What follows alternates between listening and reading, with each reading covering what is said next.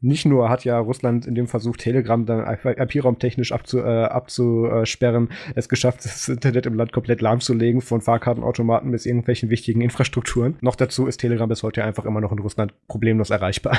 Sie haben ja gedacht, dass sie mit dieser Maßnahme, die sie angeordnet haben, irgendeine Form von Erfolg erzielen werden. Ähm, und sie haben im Prinzip alles gesperrt außer Telegram im Endeffekt. Und ähm, das, das war, das hat man sich von weitem angucken gesagt, okay, ist eine schöne Arbeitsprobe, setzt euch mal wieder hin.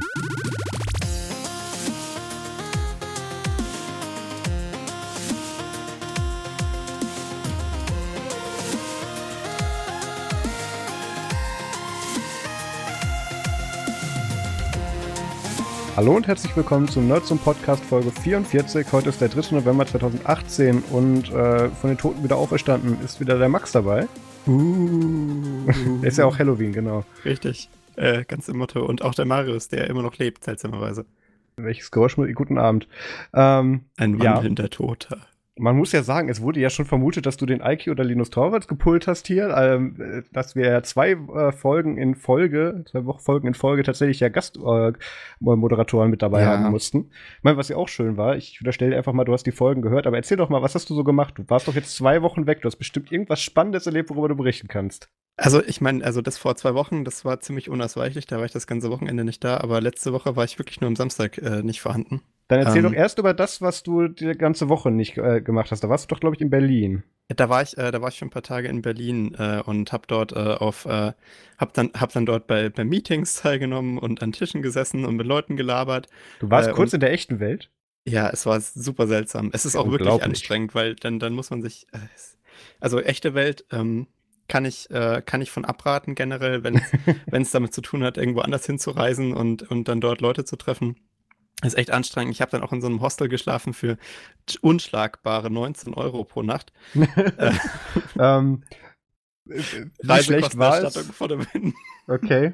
Du weißt, dass wenn du irgendwelche Reisekosten äh, Strückerstelle kriegst, dass du das meistens ausnutzen solltest. nee, also ich bin ja kein Assi, ich wollte ja hier nicht. Aber das Hostel war echt ganz nett. So mhm. acht Leute im Zimmer hatte ich schon lange nicht mehr und äh, nee, ne? verbindet Menschen. Das letzte Mal, glaube ich, war das, wo wir in Barcelona waren, oder? Ja, ich glaube, das war wirklich das letzte Mal. Aber ich meine, da, da kommt man mit dem Preis ganz, ganz gut runter, wenn man so ein Hostel nimmt. Und ähm, genau, und also das war, das war so meine Berlin-Experience. Es war äh, relativ äh, aufregend, aber nicht wirklich. Äh, nee, also, nee, nicht so einfach. Du warst in irgendwelchen Meetings, du hast irgendwelche Vorträge gehalten. Worum ging es denn? Es ging um, es ging um Digitalpolitik äh, im, im Allgemeinen und, äh, und um ja, und, und wir mussten dann halt, es, es, war so, es war so eine Arbeitsgruppe im Endeffekt. Äh, und ich wurde halt eingeladen als, äh, als Experte aus Bayern. Okay, wie kam's? Ja, ich meine, äh, wir, wir, versuchen da schon seit Jahren äh, in, in so einer kleineren Gruppe ähm, Digitalpolitik zu betreiben äh, und, und ein bisschen zu lobbyieren äh, und so Quatsch. Ähm, und äh, es gab jetzt erst jetzt mal wieder so ein, so ein Jahrestreffen und dafür treffen sich alle in Berlin. Und ich habe mir halt gedacht, ja, ähm, die bieten immer an, dass man da hinfährt, dann nimmst du das doch mal wahr und fährst dahin. Und ich glaube, ich war der einzige, der zweiteinzigste dort, der nicht aus Berlin war, von insgesamt so 15, 20 Leuten.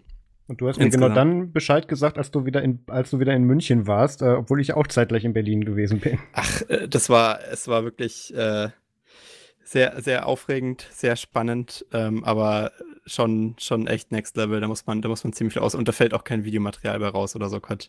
Das okay. ist ziemlich, äh, ziemlich Indie noch.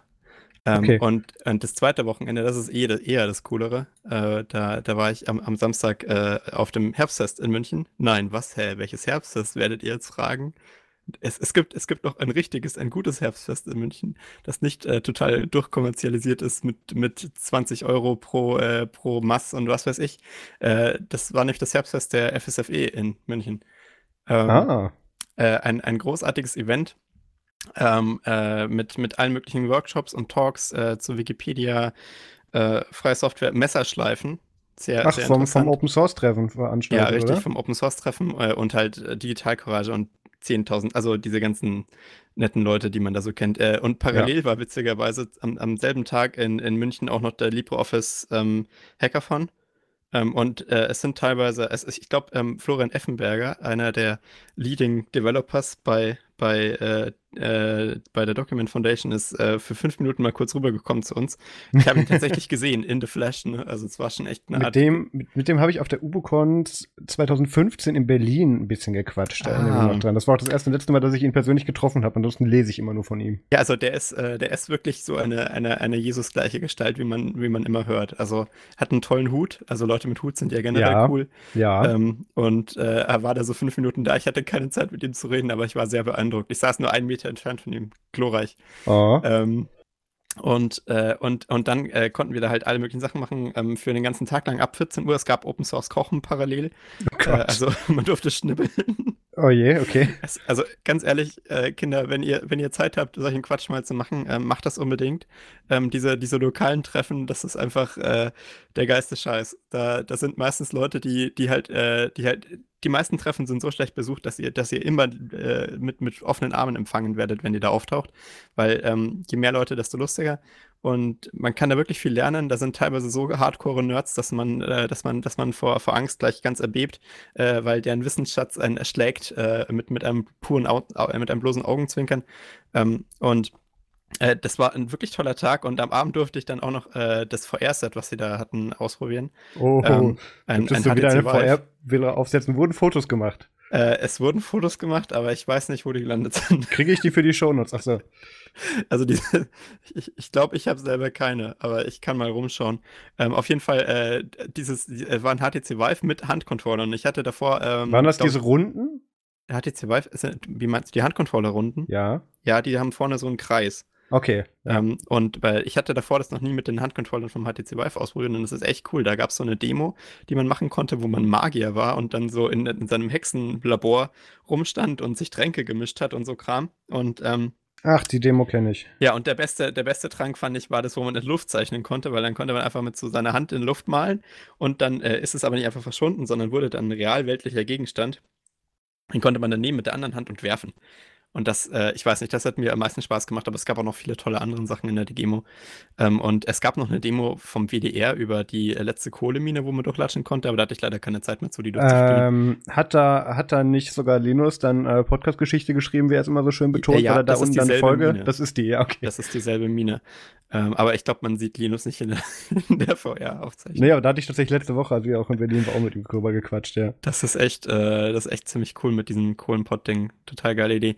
Auf jeden Fall ähm, äh, kann, ich, kann ich Leuten nur empfehlen, geht, geht zu lokalen Treffen. Es gibt äh, von allen möglichen äh, Vereinigungen lokale Treffen. Es gibt von der FSFE lokale Treffen, von, äh, von Digital Courage, von, äh, von irgendwas mit Open Source hinten dran, von also es gibt so viele coole Vereine da draußen und die, die brauchen alle mehr Support.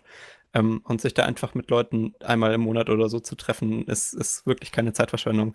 Nee, das ähm, sagen wir auch immer, dass wir diese kleinen Veranstaltungen, auch gerne natürlich auch die großen, wenn man da hin kann, immer empfehlen. Ja, weil klar. die ersten, das erste Mal, wenn man da so ist und keinen kennt, ist das natürlich immer super awkward. Ja. Aber deswegen geht man doch mit Leuten hin, die man kennt und so. Und dann ähm, macht das auch immer super viel Spaß. Und ich meine, wir, wir, sind ja jetzt außerdem wieder dreieinhalb Jahren auf, auf, auf in der Weltgeschichte unterwegs auf Veranstaltungen zusammen.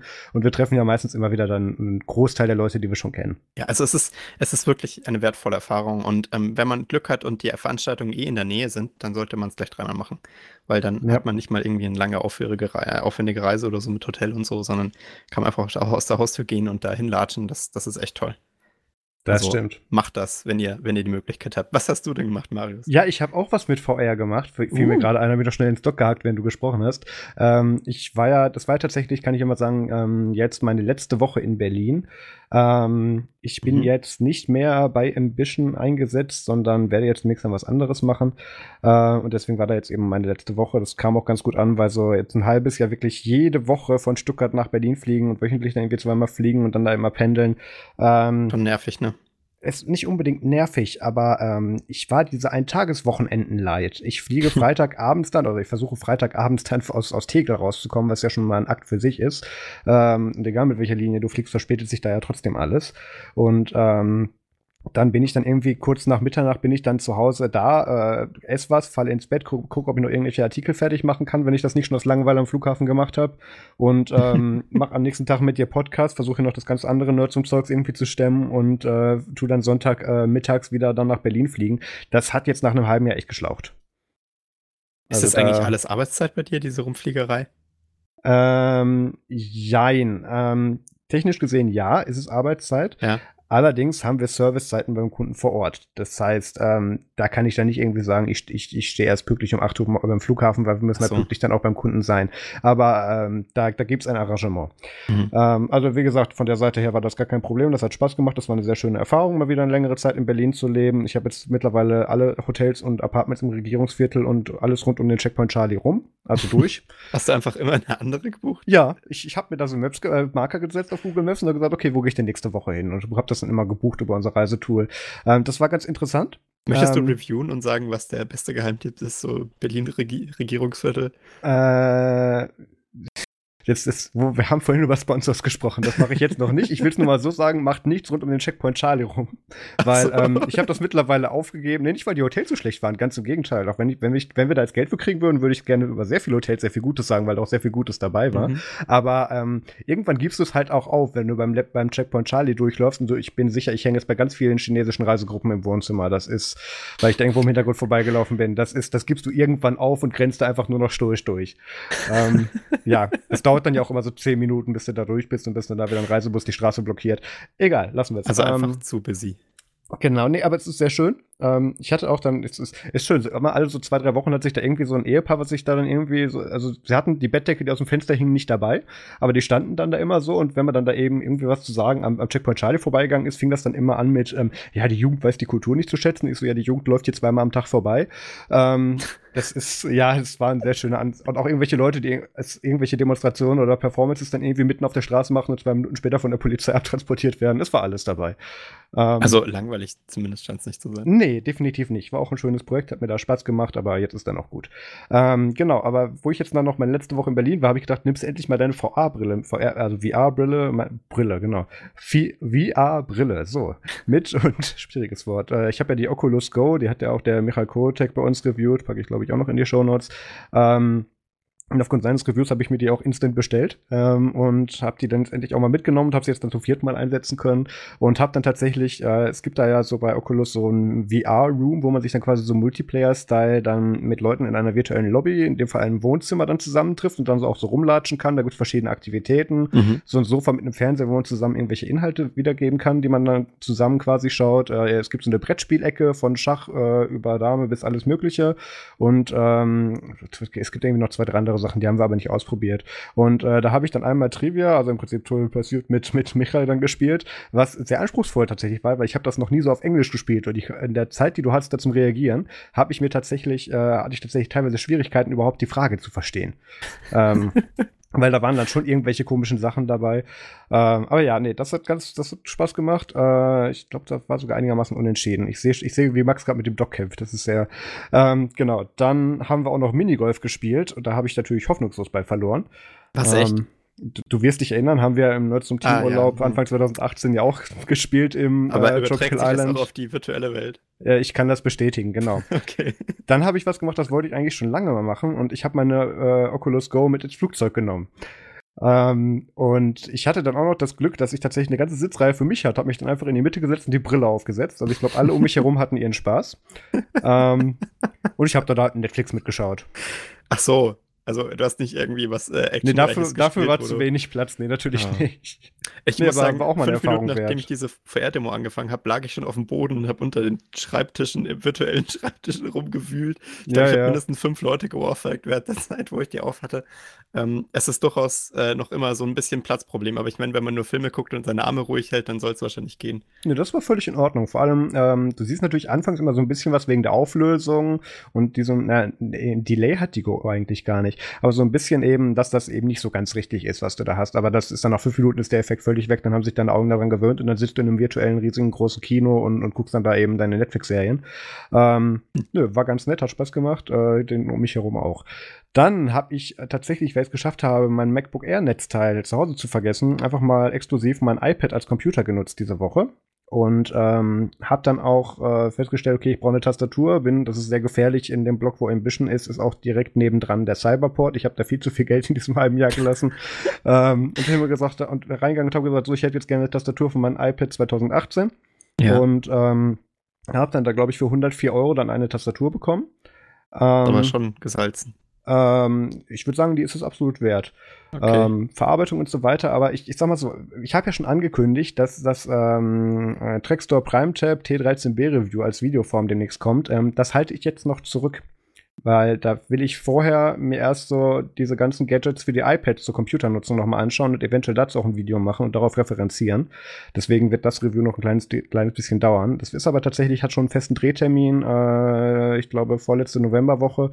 Und ähm, weil da bin ich dann auch wo, da dürfen wir jetzt noch nicht drüber reden. Und ähm, Hat das, das wird ganz spannend, geklappt? weil ganz, ganz ehrlich, ich habe gedacht, okay, das wird scheiße und wird super wehtun, so GPD Pocket Style. Mhm. Ähm, war es aber nicht. Es war tatsächlich sehr angenehm. Ich habe mich mehrere Mal dabei er erwischt, wie ich gedacht habe, ah, okay, nee, warte mal, die App habe ich hier gar nicht, weil das kam mir echt wie ein richtiger Laptop vor. Und Ach so, aber war, also du hattest schon ab und zu halt Apps, die dir gefehlt haben, weil das hat nicht, nicht in dem gewundert. Sinne gefehlt, nur ein bisschen andere Workflows. Okay. Ich konnte alles dann machen und das hat halt vor allem den Härtetest bestanden. Ich konnte in SAP meine Stunden buchen über diesen Tablet-Browser. Äh, das ist eigentlich, und äh, das, das tat nicht weh. Das ist eigentlich so ein Härtetest. Ähm, nee, also deswegen, diese, über diese ganze Erfahrung und auch mit diesem tatsächlich gar nicht mal so teuren äh, Zubehör, was man dafür braucht, ähm, beziehungsweise dafür benutzen kann. Ähm, und wie das alles sich so integriert, da würde ich ganz gerne ein Video zu machen. Und das äh, wird dann eben in der vorletzten Novemberwoche aufgenommen. Und dann kommt das auch recht zeitnah. Und dann kommt endlich das äh, Traxor Prime Tab Review. Aber da war ich sehr positiv von überrascht. Mhm. Ähm, Genau, dann habe ich, äh, ich weiß nicht, ob der Max das in den letzten Folgen gehört hat, äh, habe ich ja immer so eine kleine Reise gemacht. Ja, habe ich irgendwie 1604 und jetzt genau, Windows 10. Genau, ja, ähm, ich habe. Ähm, du downgradest konsequent. Oh, das sehe ich anders. ähm, die, die, ersten beiden Male ja. Ähm, es war ja so, dass ich ja tatsächlich auch schon nach der letzten Aufnahme gesagt habe, ich gehe jetzt Windows 10 äh, installieren. Hat natürlich mhm. nicht geklappt, weil ich das natürlich, weil ich habe da zusätzlich am Sonntag dann auch noch der LibreZoom schneiden müssen und die Jungs haben mir konsequent irgendwie dreieinhalb Stunden reingehauen. ähm, und äh, was ich bei gut finde, aber das ist, ich hatte mit weniger gerechnet, deswegen fehlte mir dann die Zeit und habe jetzt dann heute dann, äh, also erstmal haben wir irgendwie Schuhe kaufen, dann Getränke kaufen und dann kam ich an, habe den PC formatiert, also ich immer so einen Ordner mit der Sicherung, den wichtigsten Sachen. Ja, hab dann, Hobbys, ne? Ja, nee, das ist auch sowas eben. Dann bist du nur am Wochenende zu Hause und dann will irgendwie Freund oder Familie, dass man irgendwas mit denen macht, anstatt dass man nur vorm PC sitzt. Das ist sehr anstrengend. Ah, ähm, soziale Interaktion. Ja, ja. Du, du kennst das. Ähm, und habe dann eben Windows 10 installiert und war innerhalb einer Stunde up and running mit allen meinen Apps, die ich bräuchte. Und ähm, ich habe ja mittlerweile bei Windows 10 sogar, äh, was ich später auch tatsächlich für Nerds so machen möchte, äh, so eine Microsoft äh, Paid-Lösung davon, ähm, die im Prinzip eine online gehostete Active Directory-Nummer ist, wo ich mir dann auch per Fern einfach schon Sachen zuweisen kann. Ich kann die Group Policies fernsteuern und so. Ähm, du machst das für dich persönlich. Ja, aber ich habe ja zum Teil auch mehrere Geräte. Und das ist einfach die Integrationsarbeit mit der äh, preislich tatsächlich ja. Okay. Für mich. Das war ganz nett, aber auch dazu können wir ein andermal noch reden. Und ich bin Aha. jetzt wieder auf Windows 10. Ähm, ich habe jetzt hier auch ein neues Mikrofon angeschlossen. Es ist das äh, Shure SM7B, das auch, was auch die Kollegen bei LibreZoom verwenden, ähm, was ich mir jetzt angeschafft habe. Und das funktioniert ja einfach super und klingt auch besser als das, was ich davor hatte. Wo ich jetzt wiederum positiv sagen muss, Max hat ja jetzt endlich nach diesem ganzen Krampf auch das Mikrofon, was ich davor benutzt habe, in, in Benutzung. Und ähm, ja, ja. Nee, er klingt ja jetzt tatsächlich gut und nicht verrauscht. Ähm, das heißt, das Verhalten war einfach so lange bei, bis du das Mikro auch, auch kaputt kriegst. solltest du solltest es einfach nicht verschreien. Red ja. einfach nicht über die Technik, dann geht's nicht kaputt. Genau. Ähm, eine Sache ist mir aufgefallen, als ich FileZilla installiert habe bei Windows 10 bei der Einrichtung und meine ganzen Profile wieder importiert habe. Der FileZilla-Installer. FileZilla. Weil ich einen FTP-Browser brauche auf Windows. Okay. Ähm, falls es dir entgangen ist, ich habe mittlerweile irgendwie 17 Domains und betreue aktiv davon fünf Server. Ah ja, richtig. Ähm, und auch diese Podcast-Folgen lade ich ja über den FTP-Browser hoch. Mhm. Ähm, Mache ich ja nicht über das WordPress, einfach weil die PHP einfach nicht so geil ist dabei. ähm, und obwohl ich glaube, mittlerweile müsste das sogar gehen. Egal, ist aber mein Workflow, habe ich auch geskriptet. Ähm, und bei der FileZilla-Installation war es dann so, dass der mir erstmal dann äh, hier mit Datensenden so, so und scharf, wo ich dann gesagt habe, nein, dann, ach, möchten Sie Opera haben? Und hier auch gleich mit dieser schönen Toolbar. Und ich auch gesagt, nein. Dann kam die Höhe, hey, möchten Sie die McAfee Web Advisor Suite mit installieren? Ich sagte, nein. also, ähm, ich, ich finde das krass. äh, bei FileZilla ist gerade so ein bisschen Sellout, glaube ich. Das ist. Ja, also ist es vielleicht wieder so eine Geschichte, wo sie in den Installer einfach Adware reingeklatscht haben, nein, damals? Nein, ja, aber wie ist denn die Plattform da? Das war SourceForge. Ja, richtig. Das, genau. ähm, das ist, äh, nee, FileZilla bietet deinen eigenen Installer an. Mhm. Also dann ist es wohl halt äh, die einzige Möglichkeit, Geld zu generieren für die. Offensichtlich. Obwohl ich sagen muss, was ich da, glaube ich, bei GIMP heute, nee, war, war, das bei, nee, das war bei Order City tatsächlich. Die haben es ja endlich geschafft, von ihrer 2001er Webseite mal äh, äh, aus dieser ASCII-Verrennung rauszukommen und da endlich mal gescheite Grafiken drauf zu klatschen, die auch noch mhm. normal aussehen für eine Webseite in 2018. Und da waren dann solche Sachen drin wie ähm, äh, Thank you for downloading, please see a message from our sponsors. Ähm, so diese Nummern dann eben, aber gar nicht aufdringlich tatsächlich. Das fand ich gut, das finde ich eine gute Methode. Ja, also ich muss sagen, eigentlich sind äh, Firmen, die diese Installer-Labyrinth-Geschichte ähm, wählen als Werbeplattform für mich schon ganz unten durch. Also ich würde mir zum Beispiel nie irgendwas von McAfee holen, alleine weil ich weiß, äh, das ist immer, das ist für mich schon ein unbewusster Trigger, wenn ich irgendwas mit McAfee lese, dass ich versuche, den Haken zu deaktivieren. Ähm, egal. Ja, es ist, es ist nicht, liest. wir haben ja, ich habe ja, glaube ich, mal vor einigen Folgen, oder vielleicht war das auch noch bei Ubuntu Fun, diese McAfee-Dokumentation ähm, empfohlen. Mhm. Und ähm, auch wenn der Mann da mittlerweile aus dem Unternehmen zum Glück raus ist, ähm, verbinde ich nichts Gutes mit diesem Namen. Ja, also ich, ich finde, da, da macht man sich als Unternehmen, da schießt man sich auch eher ins eigene Bein, dass man versucht, sein Produkt zu bündeln mit dem, was die Leute eigentlich wollten äh, und halt die einfach nur durch, durch Dummheit äh, dazu zu überzeugen, dass sie so aus Versehen mal stehen gehabt zu haben äh, ja. und den Haken nicht weggemacht zu haben. Also das ist, das ist eigentlich, äh, du weißt, dass die Leute dein Produkt nicht wollen, aber trotzdem versuchst es hier ganz sneaky reinzufieseln noch. Also schon sehr unehrenhaftes Kämpfen. Hm. Naja, ich glaube einfach mittlerweile ist der Name groß genug, dass man da irgendwo immer noch Geld mitmacht. Die machen ja auch ganz viel. Und das, die Hälfte davon ist wahrscheinlich auch gar nicht schlecht. Und ähm, aber nee, dieser Mann ist mir aus vielen Gründen äußerst unsympathisch und gehört eigentlich ins Gefängnis, aber das ist ein anderes Thema. So, ähm, dann lass doch mal anfangen. Jetzt muss ich das Doc wiederfinden. Genau. Ähm, wir haben auch einiges an Feedback bekommen, das werden wir in dieser Folge noch nicht ganz aufarbeiten. Ich will nur einen Kommentar ganz schnell noch mit reinschieben, weil wir den, äh, weil ich auf den direkt eingegangen bin. Ähm, Richard Tubinger hat geschrieben: Hallo, gibt es die Möglichkeit, dass man euren Podcast auch über Stitcher beziehen kann? Unter Nerdsum, Deswegen können wir das jetzt. Aha. Unter Nerdsum bzw. Nerdsum und damit zusammenhängende Schreibarten, also mit Leerzeichen, äh, findet Stitcher leider nichts. Liebe Grüße, Richard. Ähm, Richard, ich habe dir auch schon auf den Kommentar geantwortet. Ich weiß nicht, ob du das gesehen hast. Ähm, ich habe das natürlich prompt eingereicht. Ich kannte Stitcher davor tatsächlich gar nicht, ist aber anscheinend so ein äh, On-Demand-Internet-Radio-Ding, was auch Podcasts kann. Und ähm, wir haben tatsächlich auch in ihrem Shorttext drauf, dass sie unter Android, BlackBerry, iPhone und Palm WebOS funktionieren. Also die Firma klingt etwas älter, aber ähm, ja, endlich alle, alle im wichtigen Plattformen außer Ubuntu Touch supportet. Genau, also sagen wir mal so, wenn noch mit BlackBerry geworben wird. Naja, ähm, und ich muss sagen, ich bin jetzt gerade mal auf diese Übersichtsseite gegangen und da habe ich tatsächlich sehr viele Sachen, die ich auch höre. Das ist interessant. Okay, das heißt, die haben ganz gut kuratierte Sachen anscheinend. Egal, uns gibt's ja jetzt auch, so viel zu kuratiert. Ähm, und also sowohl LibreSum als auch Nerdsum. Und deswegen haben wir da jetzt auch, wie Max richtig festgestellt hat, auch diesen Button auf der Webseite. Ich habe mich immer gewundert, ob ich das einfach irgendwie verpasst habe. Was ist Stitcher und äh, warum kann das Nerdsum? Aber daran lag's wohl. Nö, wir, wir, wir, wir äh, unterstützen ja mittlerweile den ganzen Fuhrpark. Apple Podcast, ja. klar, und Android. Ich also ich habe noch keinen einzigen Podcast gefunden, der so viele unterstützt gleichzeitig. Bei E-Mail und Google Podcast. Übrigens, Google Podcast, ich habe ich letztens wieder erklären müssen, ist ja nicht gleich Google Play Podcast. Das ist ja Clusterfuck schlechthin. Äh, Stitcher, Spotify ja seit neuestem und eben dann auch RSS. Ähm, Nee, geht.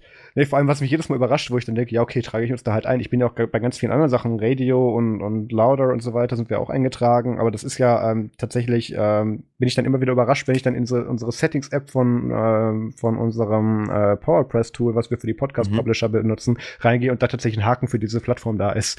ähm, weil da gibt es da gefühlt auch Zehntausende. Aber egal, da gibt es uns jetzt auch. Cool. Ähm, Genau. Wenn ihr auch Feedback oder Kommentare habt, dann äh, schreibt ihr am besten unter nerdsum.de unter der Folge in die Kommentare oder schreibt eine E-Mail an podcast.nerdsum.de und kommt in unsere Telegram-Gruppe unter nerdsum.de slash telegram und folgt uns auf Social Media. So. Ähm, dann kommen wir jetzt endlich zu den Themen und es ist ja tatsächlich einiges passiert, seit du weg warst. Wir haben jetzt, ich, ich war immer so leicht irritiert, als du dann, also, wir, also Max organisiert seine Themen in einer Telegram-Gruppe. Ich hau die immer gleich ins Stock, weil wir die eigentlich in Telegram immer vergessen. Shade, du hörst es, ne? Ähm, und äh, deswegen hatte ich immer so ein bisschen Angst, als ich so diese drei Wochen alten Themen gesehen habe, von denen wir jetzt noch so ein paar im Doc haben. Aber jetzt fangen wir mit einem aktuellen Thema an. Nämlich hat Apple äh, ja am 30. Oktober Hardware vorgestellt. Ist auch nicht mehr aktuell, ist schon November. Das ist fünf Tage her oder so. Ähm, das ist ziemlich genau fünf Tage her, sehe ich gerade. Ähm, ja. Und zwar, Jan, ähm, nachdem wir ja im September das iPhone und Apple Watch Event hatten, waren jetzt dann im Prinzip dann endlich mal die Macs fällig. Ähm, und zwar gibt es einfach nur, um das kurz zusammenzufassen, ein neues MacBook Air, einen neuen Mac Mini und ein neues iPad Pro. iPad Pro interessiert mich tatsächlich sehr, gerade weil ich jetzt eben auch mit meinem iPad so arbeiten kann. Ähm, Hast du denn da irgendwelche Mängel, als dass du da Neues bräuchtest? Wait for the review. Okay. Ähm, das, das hat einen Grund, warum ich jetzt mich, warum ich mich jetzt bewusst auf diese Third-Party-Zubehörsachen auch konzentriert habe und nicht auf die, ähm, äh, auf die von offiziellen von Apple, sondern jetzt hier was von Logitech in meinem Fall. Ähm, weil die Diskussion hatte ich mit André auch, wo er gemeint hat, ach, so eine Auflösung braucht doch keiner. Und ich so, deswegen heißt das Ding iPad Pro. Wenn du was von der Stange haben willst, dann kaufst du dir bitte das iPad. Das hat schon einen Grund, warum da Überfeatures in der Pro-Variante drin sind. Egal. Ähm, es gibt endlich nach Jahren mal wieder einen neuen Mac Mini. Ähm, der viel kritisiert war, weil er sich, durch, weil er sich bis 5000 Euro oder Dollar hochzüchten lassen kann. Oder weil man den bis dahin hochzüchten kann. Ähm, obwohl der auch in der Grundausstattung von, ich glaube, 8,99 oder so tatsächlich völlig brauchbar ist. Ähm, Nee, finde ich gut. Der richtet sich auch mit der aktuellen Hardware tatsächlich sehr viel eher an die, an die Pro-User und jetzt nicht irgendwo als eine äh, Video-on-Demand-Box oder so. Das, das, da waren die ja immer schon Verschwendung für, aber es gibt Leute, die tun das. Ein Raspberry Pi. Ja, quasi. Nicht, stell mir da Mac Mini hin. Nee, ist klar. Ähm, das ist natürlich Bullshit, macht man nicht. Ähm, dann äh, endlich nach Jahren ein neues MacBook Air. Und nicht nur ein Hardware-Refresh, sondern jetzt auch äh, endlich Touch-ID mit drin. Es ist Gott sei Dank keine Touchbar geworden, sondern wir kriegen noch eine Escape-Taste. Ähm, also, und die anderen Sachen, die da noch so mit drauf sind. Ähm, besseres äh, mechanisches Trackpad, äh, aktuellere Prozessoren und keine Verlängerung oder kein neuer Refresh von der MacBook ohne irgendwelchen Zusatzreihe. Das heißt, dass das MacBook Air, wie wir es vermutet haben, sehr wahrscheinlich diesen Spot füllt. Und es ist jetzt endlich auch nicht mehr dieses, was das MacBook ja davor war, so ein 12 Zoll Spielzeug, sondern wieder 13,3. Es ist wieder ein richtiger Laptop. Bei USB-C-Anschlüsse, das ist das Wichtigste. Genau. Und ein Kopfhöreranschluss, ja. Das muss man ja heute dazu sagen. Unglaublich. Ja. ja, aber man muss ja sagen, ähm, ich meine, wir werden uns noch ein paar Jahre über Dongle Live ärgern und darüber lustig machen, aber es ist ja nicht unmöglich heutzutage. Nee, ich meine, aber zwei ist halt schon mal ein guter Anfang im Vergleich zu einem. Ja, aber du musst du mit dazu sagen. Deswegen, da muss man ja immer auch drauf achten, was hinter dem Produkt selber noch als Zusatzbezeichnung kommt. Das MacBook war ja nicht das MacBook Pro, was mit vier Anschlüssen daherkommt, die auch alle tatsächlich Thunderbolt 3 sind, mhm. wohingegen das MacBook nur einen hatte, wo du darüber laden oder da noch einen Dongle und dann laden konntest, aber was tatsächlich USB-C und nicht Thunderbolt 3 war. Deswegen, da muss man schon unterscheiden. Und das, dadurch dementsprechend sind die Preise auch gestaffelt, an wen sich das eben richtet. Natürlich wird sich dann ein 12 Zoll MacBook mit nur einem Anschluss, beziehungsweise auch äh, weniger Bandbreite darüber, nicht an die Pro- und High-End-User richten. Und genau darauf war es auch ausgelegt, deswegen war es auch günstiger. Was mir diese Reihe so verdorben hat, weil das wäre tatsächlich für meine Verhältnisse, was ich unterwegs brauche, völlig ausreichend gewesen, war, dass das Ding 12 Zoll war. Und ich habe genug Tablets. Ich brauche da kein MacBook für. Das ist, äh, nein, fand ich nicht gut. Und jetzt das MacBook Air ist ja auch gerade, ich habe ja das 2017er Refresh-Modell Modell davon. Ähm, und warte jetzt noch, bis das abbezahlt ist und dann gucken wir mal, was das MacBook Air so in einem Jahr noch kostet. Ähm, ja, ich freue mich sehr drauf.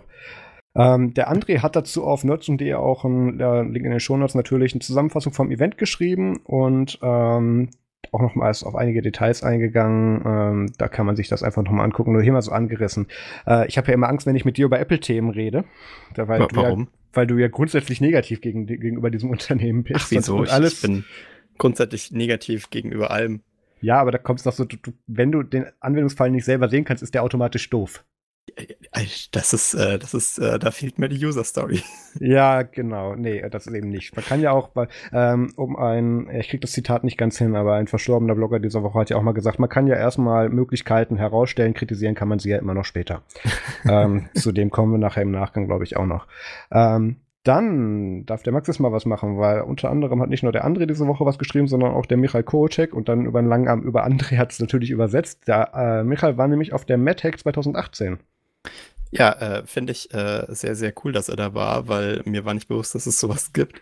Das ist anscheinend eine, ein, ein Hackathon, in Anführungszeichen, in, in Bratislava. Genau. Und äh, das hat mich schon überrascht, dass die, ähm, dass, dass es sowas halt auch, äh, auch im Osten noch, noch immer mehr gibt. Also, ähm, Max, du warst ja nicht mit, als wir da fahren, aber die Straßen entsprechen genauso deinem Weltbild, was du jetzt gerade damit ausgedrückt hast. so, so, da, da könnte man auch noch mit Panzer langfahren und es wird immer noch ruckeln, glaube ich. Also, mich wundert es auch, dass es sowas in Bayern gibt, aber ich meine, ja, die Welt ist halt nicht immer so, wie sie aussieht, ne, von außen. Ja, also die ähm, MedTech wird veranstaltet von Resco, das ist so ein größerer äh, äh CMS-Hersteller und der macht auch genau. noch andere Sachen. Und, und der ja, schade. ist dahin gefahren. Ja, ich wollte nur kurz sagen, Resco wirbt auch auf seiner Website mit einer Statistik von Gartner. So viel dazu. Ähm.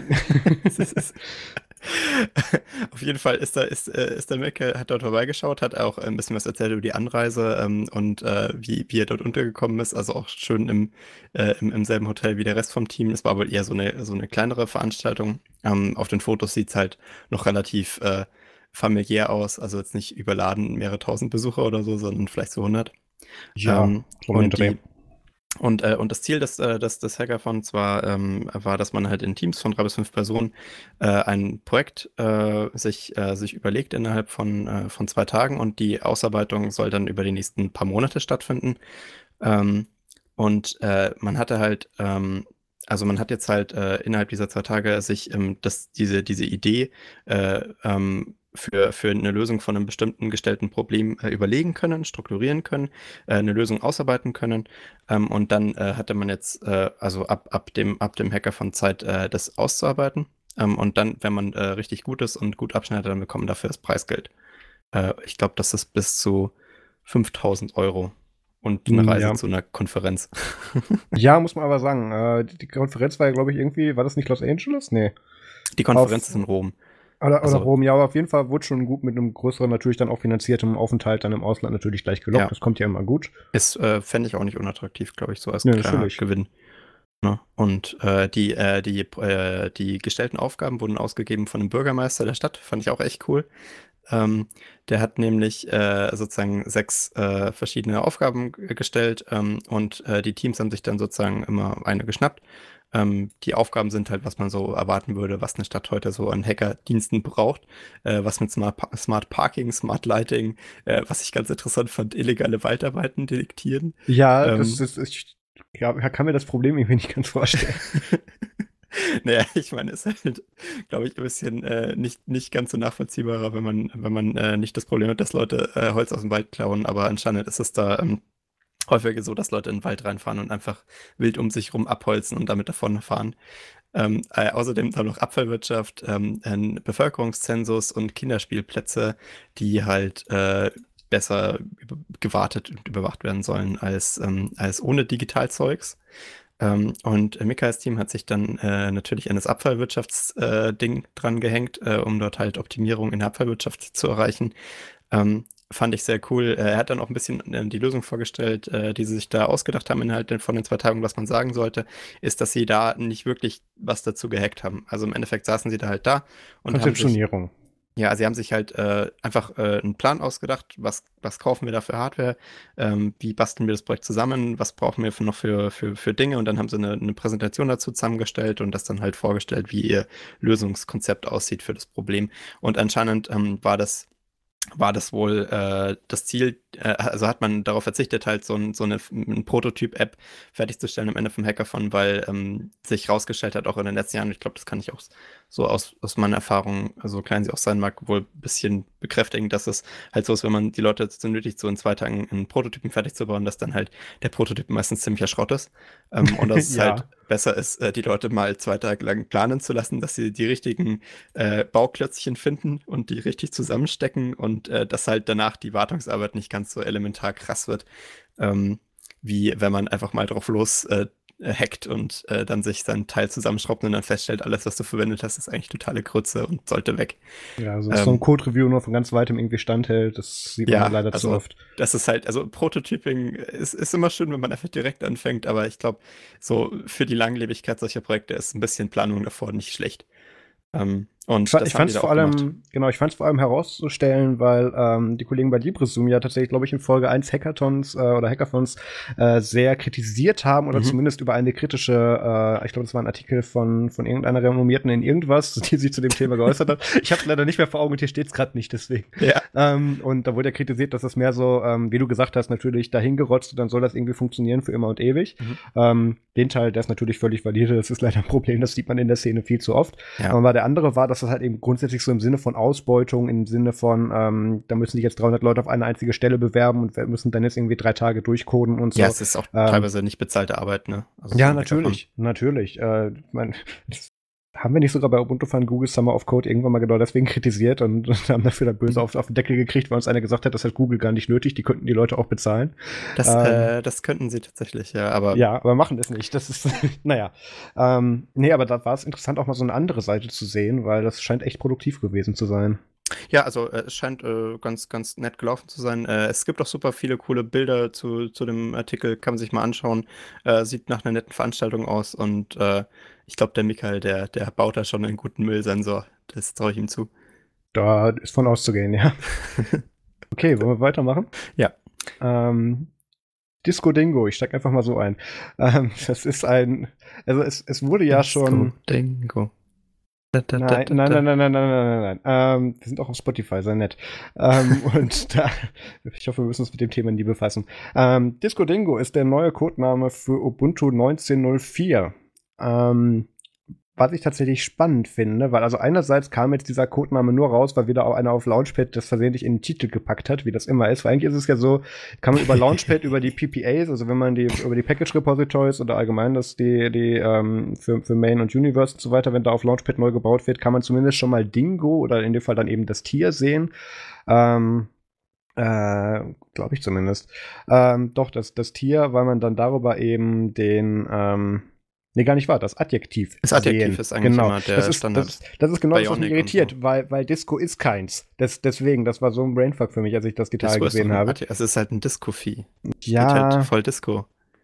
In den 70ern war das ein totales Adjektiv. Vielleicht hat sich das jetzt wieder verändert, aber ich glaube, wir können da beide nicht drüber reden, das funktioniert nicht.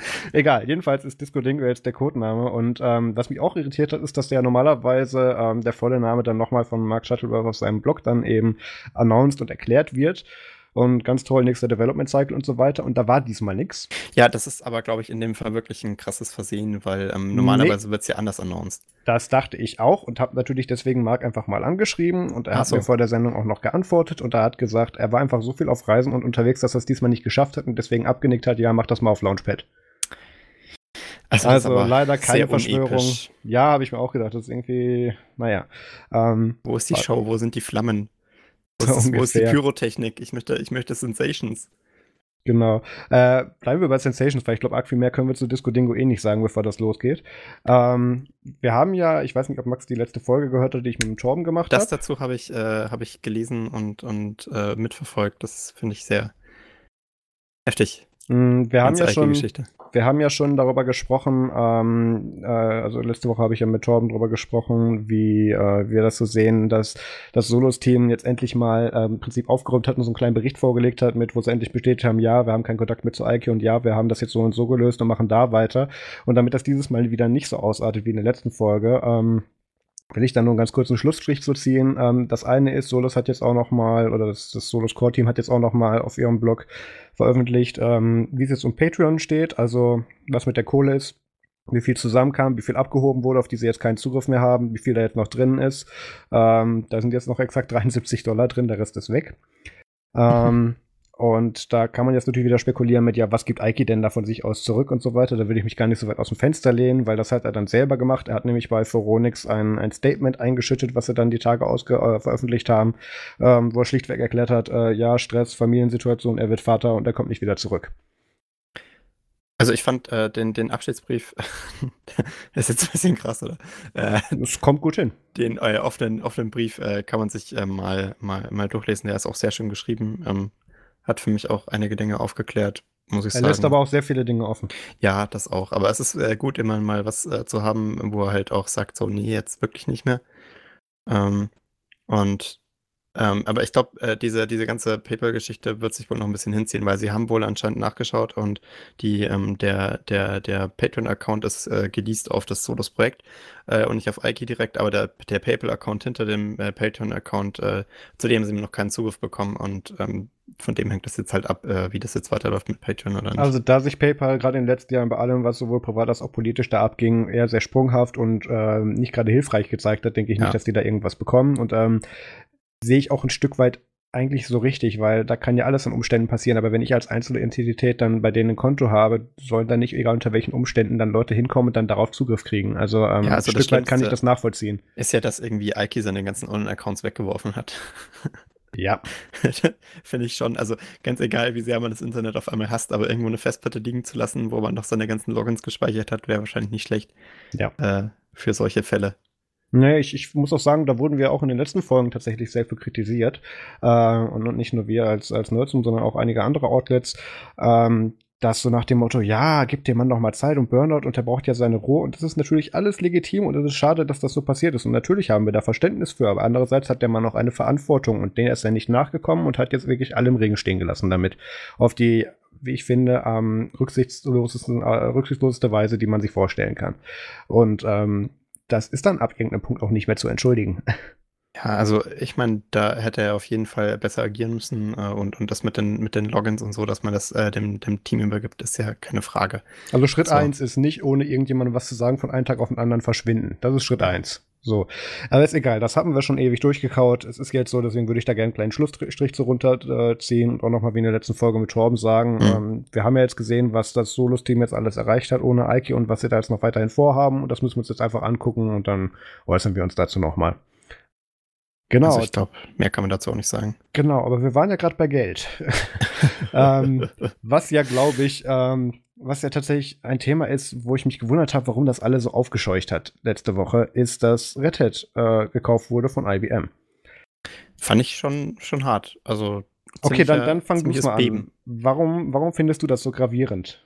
Naja, also man muss sich ja vorstellen, ähm, Red Hat war ja so die erste Open Source Firma der Welt, die, die kommerziellen Erfolg hatte. Also, also massiv. Ich sehe Red Hat tatsächlich Erfolg. nicht als Open Source Firma, aber gut, ja. Ja, doch, also sie contributen ja massiv viel zu tonnenweise Open Source Projekten, ähm, maintainen Open Source Projekte mit und so. Also das war schon echt ähm, so die erste Firma, die, die generell auch so mit, mit Linux als, als Konzept äh, Erfolg hatte. Ähm, und, und das halt auch schon seit Jahrzehnten haben stabile Produkte rausgehauen und so Kram.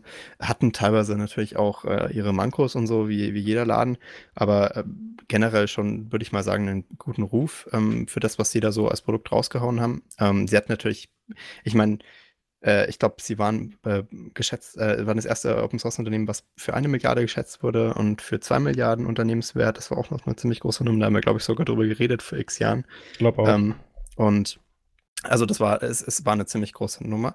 Und ähm, was mich am meisten schockiert, ist, äh, wie, viel, wie viel Geld IBM äh, für Red Hat gezahlt hat, weil IBM hat schon früher Firmen aufgekauft, also auch so Konkurrenten, aber nicht für einen Bruchteil von dem Geld, was sie jetzt für Red Hat gekauft haben. Und das, äh, das ist eigentlich ähm, ein Zeichen dafür, dass IBM da wirklich jetzt enorm viel von seiner Zukunft dranhängt, äh, einfach in diesen Kauf von Red Hat. Ähm, also man muss ja, muss ja jetzt sagen, da um einfach mal kurz die Zahl zu nennen, 34 Milliarden. Ja. Ähm, ist jetzt natürlich, muss man sehr auf die Formulierung achten. Sie haben jetzt mit finanziellen und Anteilen und mit äh, irgendwelchen Shares in Firmen, haben sie jetzt Sachen im Gegenwert von 34 Milliarden im Prinzip sich die Firma einverleibt. Ja. Ähm, und dann gab es natürlich wieder diesen üblichen Blogpost mit, ja, alles bleibt wie es ist, Flower Power und so weiter. Ähm, und ähm, muss man zu sagen, ähm, niemand und schon gar nicht IBM gibt 34 Milliarden Dollar aus, um dann nichts mit der Firma zu machen. Ähm, also von dem Standpunkt muss man, glaube ich, schon mal gleich weg. Das ja, heißt, es also, ergibt absolut keinen Sinn. Ich glaube jetzt, äh, ich meine, es wurde zwar von vielen Seiten beteuert, dass IBM da halt möglichst unabhängig bleibt und nicht in diesen als äh, schwerfällig und katastrophal organisierten IBM-Firmenapparat rein integriert wird. Ähm, ich ich meine, kann sein, dass sie aus der Infrastruktur rausbleiben, aber so strukturelle Produktänderungen oder so Kram werden da wohl schon noch fällig werden. Also es wird jetzt halt wahrscheinlich alles so ein bisschen verknüpfter mit, mit IBM-Services und Produkten. Ähm, und sie werden Lotus halt, Notes, ab jetzt endlich auch auf. Äh, und äh, was, was ganz komisch, also was, was, was wirklich, äh, wirklich äh, interessant wird, äh, auch in den nächsten Wochen und Jahren, ist ähm, die ganze Lizenzfrage. Also sowas wie, wie CentOS und, äh, und Fedora und sowas und wie das alles jetzt mit reinspielt in die neue, in den, in den neuen Besitz, Besitzer von, von IBM und von Red Hat und wie IBM damit halt umgeht mit diesem Intellectual Property, was sie da jetzt erlauben und was nicht mit. Ähm, also, das sind, das sind alles wirklich offene Fragen und IBM ist ja jetzt nicht bekannt für ähm, hier die Fahne der Freiheit hochzuhalten. Ähm, in, ich glaube, für, für Red Hat hat das Ganze wahrscheinlich schon einen Vorteil, so als Unternehmen. Ähm, vielleicht jetzt nicht im, im Ruf in der Open Source Community, aber. Ja, vielleicht der, kriegen sie Watson so endlich von, von SUSE runter. ich glaube, ähm, dass äh, ich habe, ich habe, äh, es gab mehrere Zeitungen, die auch geschrieben haben, dass ähm, dass IBM äh, halt einen enormen Markenwert hat immer noch in den USA, was ja. so Digitalthemen angeht und Red Hat das halt überhaupt nicht, weil keiner, keiner kennt irgendwie so ein Unternehmen, das halt äh, Open Source Server betreibt, weil das halt kein Mensch jemals gekauft hat. Aber IBM hat ja schon immer halt einen sehr, sehr starken Namen, war ja eins dieser, dieser gigantomanischen Unternehmen, die die USA also in der Digitaltechnik groß gemacht haben. Ähm, ja. Das ist zwar in den letzten Jahren natürlich äh, gesunken, dieser Ruf, aber er ist halt immer noch da, so in den Köpfen der Leuten. Und wenn man jetzt halt dieses Red Hat Produkt, äh, was ja immer noch ein bisschen Qualität inne hat und äh, das IBM, den IBM-Namen verknüpft, äh, stellt man sich wohl vor, dass man damit ähm, halt jetzt mehr, mehr Kunden akquirieren kann, als Red Hat das so kann. Ich meine, das ist jetzt auch nicht so, als, als hätte Red Hat hier ähm, nur güldene Karten auf der Hand. Als zum Beispiel der, der Blogpost von Mark Shuttleworth auf dem Ubuntu-Blog beschreibt ja auch, dass, äh, dass er zumindest denkt, dass IBM halt äh, vor allem im Cloud-Markt und so stark verspielt hat. Ähm, würde ich jetzt auch so sagen. Also ich meine, in der Cloud kauft es wahrscheinlich eher keiner. Die Deployments sind halt vor allem auf äh, keine Ahnung, auf, auf Supercomputern noch relativ äh, viele und äh, in so einem wissenschaftlichen Bereich auch relativ alternativlos viele. Und ähm, so, so Geschichten, da sind sie noch sehr, sehr stark. Ähm, Cloud jetzt wahrscheinlich eher nicht. Aber da, ja, man muss, ich glaube, ich glaube nicht, dass es, dass es äh, für die Open Source Welt jetzt äh, den, den massiven Sprung vorne gibt äh, durch, also, diese, nee, für die Open Source Welt sehr bestimmt nicht. Allerdings, ja. ich muss sagen, ich kenne gerade aus dem Enterprise-Umfeld ähm, ganz viele Kunden von uns haben auch irgendwie da zum Beispiel ähm, äh, Red Hat beziehungsweise also RHEL oder eben auch äh, CentOS sehr gerne äh, mhm. zum Beispiel laufen, wenn sie Kubernetes-Cluster äh, betreuen. Und ich meine, ähm, ah, ja. Ähm, diese ganze Containerisierungssoftware ist ja ein einziger großer Clusterfuck, weil ich kann dir da auch ein Debian-basiertes KVM äh, oder Chemo hinstellen, wo dann ja. virtualisiert Juju drauf läuft, wo du dann Docker-Container reinmachst, auf dem du dann oben drüber Kubernetes installierst und dann mit Docker Swamp noch ein bisschen drauf rumspielst. Das kannst du verschachteln, wie du lustig bist und ob das später einen Sinn hat, ist ein anderes Thema. Aber ähm, deswegen, es ist immer die Frage, die ich auch gerne bei Kunden dann gestellt kriege mit, ja, worauf sollen wir das denn jetzt installieren? Da muss ich immer sagen, es kommt drauf an, was ihr machen wollt. Das ist ähm, so nicht zu beantworten. Oder mit, ähm, wo haben Sie denn, äh, äh, oder was auch gerne, wo haben Sie denn zum Beispiel Juju schon mal eingesetzt oder auf welchem äh, Betriebssystem mit installiert? Und das sind halt alles Fragen, die sind völlig irrelevant, weil es ist am Ende des Tages ein, ein, eine Middleware, beziehungsweise ein, ein Produkt, was einfach dazwischen steht, ähm, mhm. was mit dem Host nicht viel zu tun hat.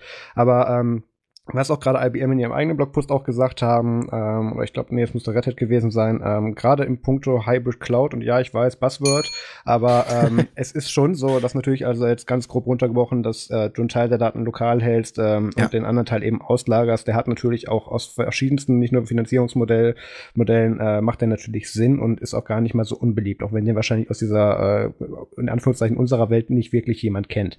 Ähm, aber im Enterprise-Bereich ist das tatsächlich gang und gäbe und da habe ich mhm. Red Hat tatsächlich schon öfters gesehen oder in dem Fall meistens, weil es keiner bezahlen wollte, eben CentOS.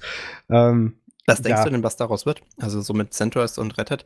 Das, das ist ja ist, immer so. Das ist tatsächlich sehr spannend, weil das äh, CentOS-Team hat auch schon wieder ein Bild getwittert, one day since our, our, our mother got acquired, das, das irgendwie sowas dann. und einen Tag seit wir aufgekauft oder seit der um, über uns oh, einer oben drüber irgendwie aufgekauft wurde. Ähm, ja, das CentOS-Team weiß jetzt mal wieder nicht, für wen sie arbeiten. Das hatten sie ja letztens erst. Ähm, ja. Ich denke, Fedora ist relativ safe, weil die unabhängiger waren als, ja, als, ja. Ähm, die, als, als CentOS in dem Fall. Und da hängen auch ganz viele andere Sponsoren irgendwie auch mit dran. Da sehe ich, ich sehe nicht, dass dieser Deal in irgendeiner Form Fedora einschränkt eingeschränkt, außer in dem Fall von Upstream bei ein paar Sachen, wo wir noch kein, nicht wissen, ob es da Veränderungen geben wird. Aber ähm, ich würde auch sagen, dass CentOS wahrscheinlich der, der wichtigere und der mehr äh, more affected Part dieses, äh, dieses Deals wird. Also, dass da mehr, mehr Bewegung jetzt wohl reinkommen wird. Also, das ist das, ist das einzigste lohnende Ziel in meinen Augen, ja. Ja. Es ist ja auch ein, ich glaube, äh, fast das erfolgreichste Open Source Projekt, was aus, aus äh, Red Hat jemals rausgefallen ist. Eins ähm, von zwei, ja. Naja, ja, also übertrieben, aber ja. Ich meine, RHEL ähm, hat halt ein Limit in dem Deployment, in da man halt da Lizenzen kaufen muss, ne? Ähm, und CentOS wird halt tonnenweise massiv oft überall reingeschmissen. Ähm, ich glaube, das ist ja auch der, einer der größten Konkurrenten von Ubuntu, so was Cloud-Deployments angeht.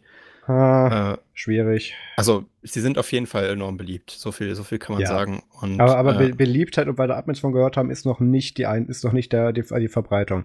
Das ist, ich, ich bin bei, mhm. bei Kundenterminen immer ganz viel mit Ja, was haben sie denn mit dem System schon gemacht? Ja, aber nee, wir setzen da irgendwo ein kleines SUSE ein, was wir seit acht Jahren nicht geupdatet haben. Also das ähm, hat nichts zu bedeuten. Ja, es ist manchmal sehr traurig.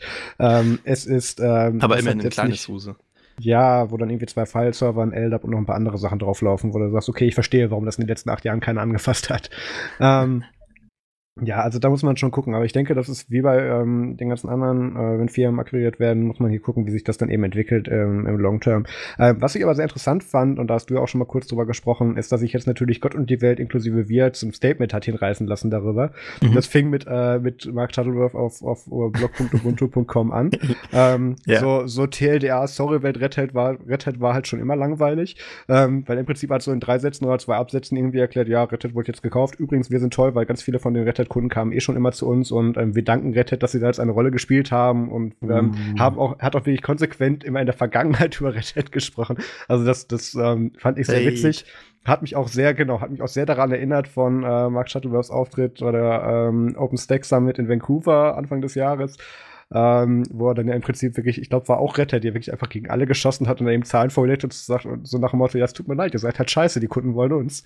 ähm, das, ähm, was in dem Fall ja auch gar nicht falsch ist, äh, wie er es gesagt hat, aber ähm, fand ich sehr witzig. Ähm, das nächste habe ich mir gar nicht durchgelesen, weil das hast du reinkopiert. Minecraft hat sich zu einem Statement, also ähm, muss ich erinnern, die, die Firma, die nichts selber hinkriegt, aber irgendwo überall mitspielen möchte, ähm, hat auch ein Statement gemacht. Ja, Was haben die denn gesagt? Sich, es hat sich jeder dazu hingerissen und natürlich Minecraft äh, sagt, hey, ja, Geld äh, aber Kennen aber wir, vielleicht, wir.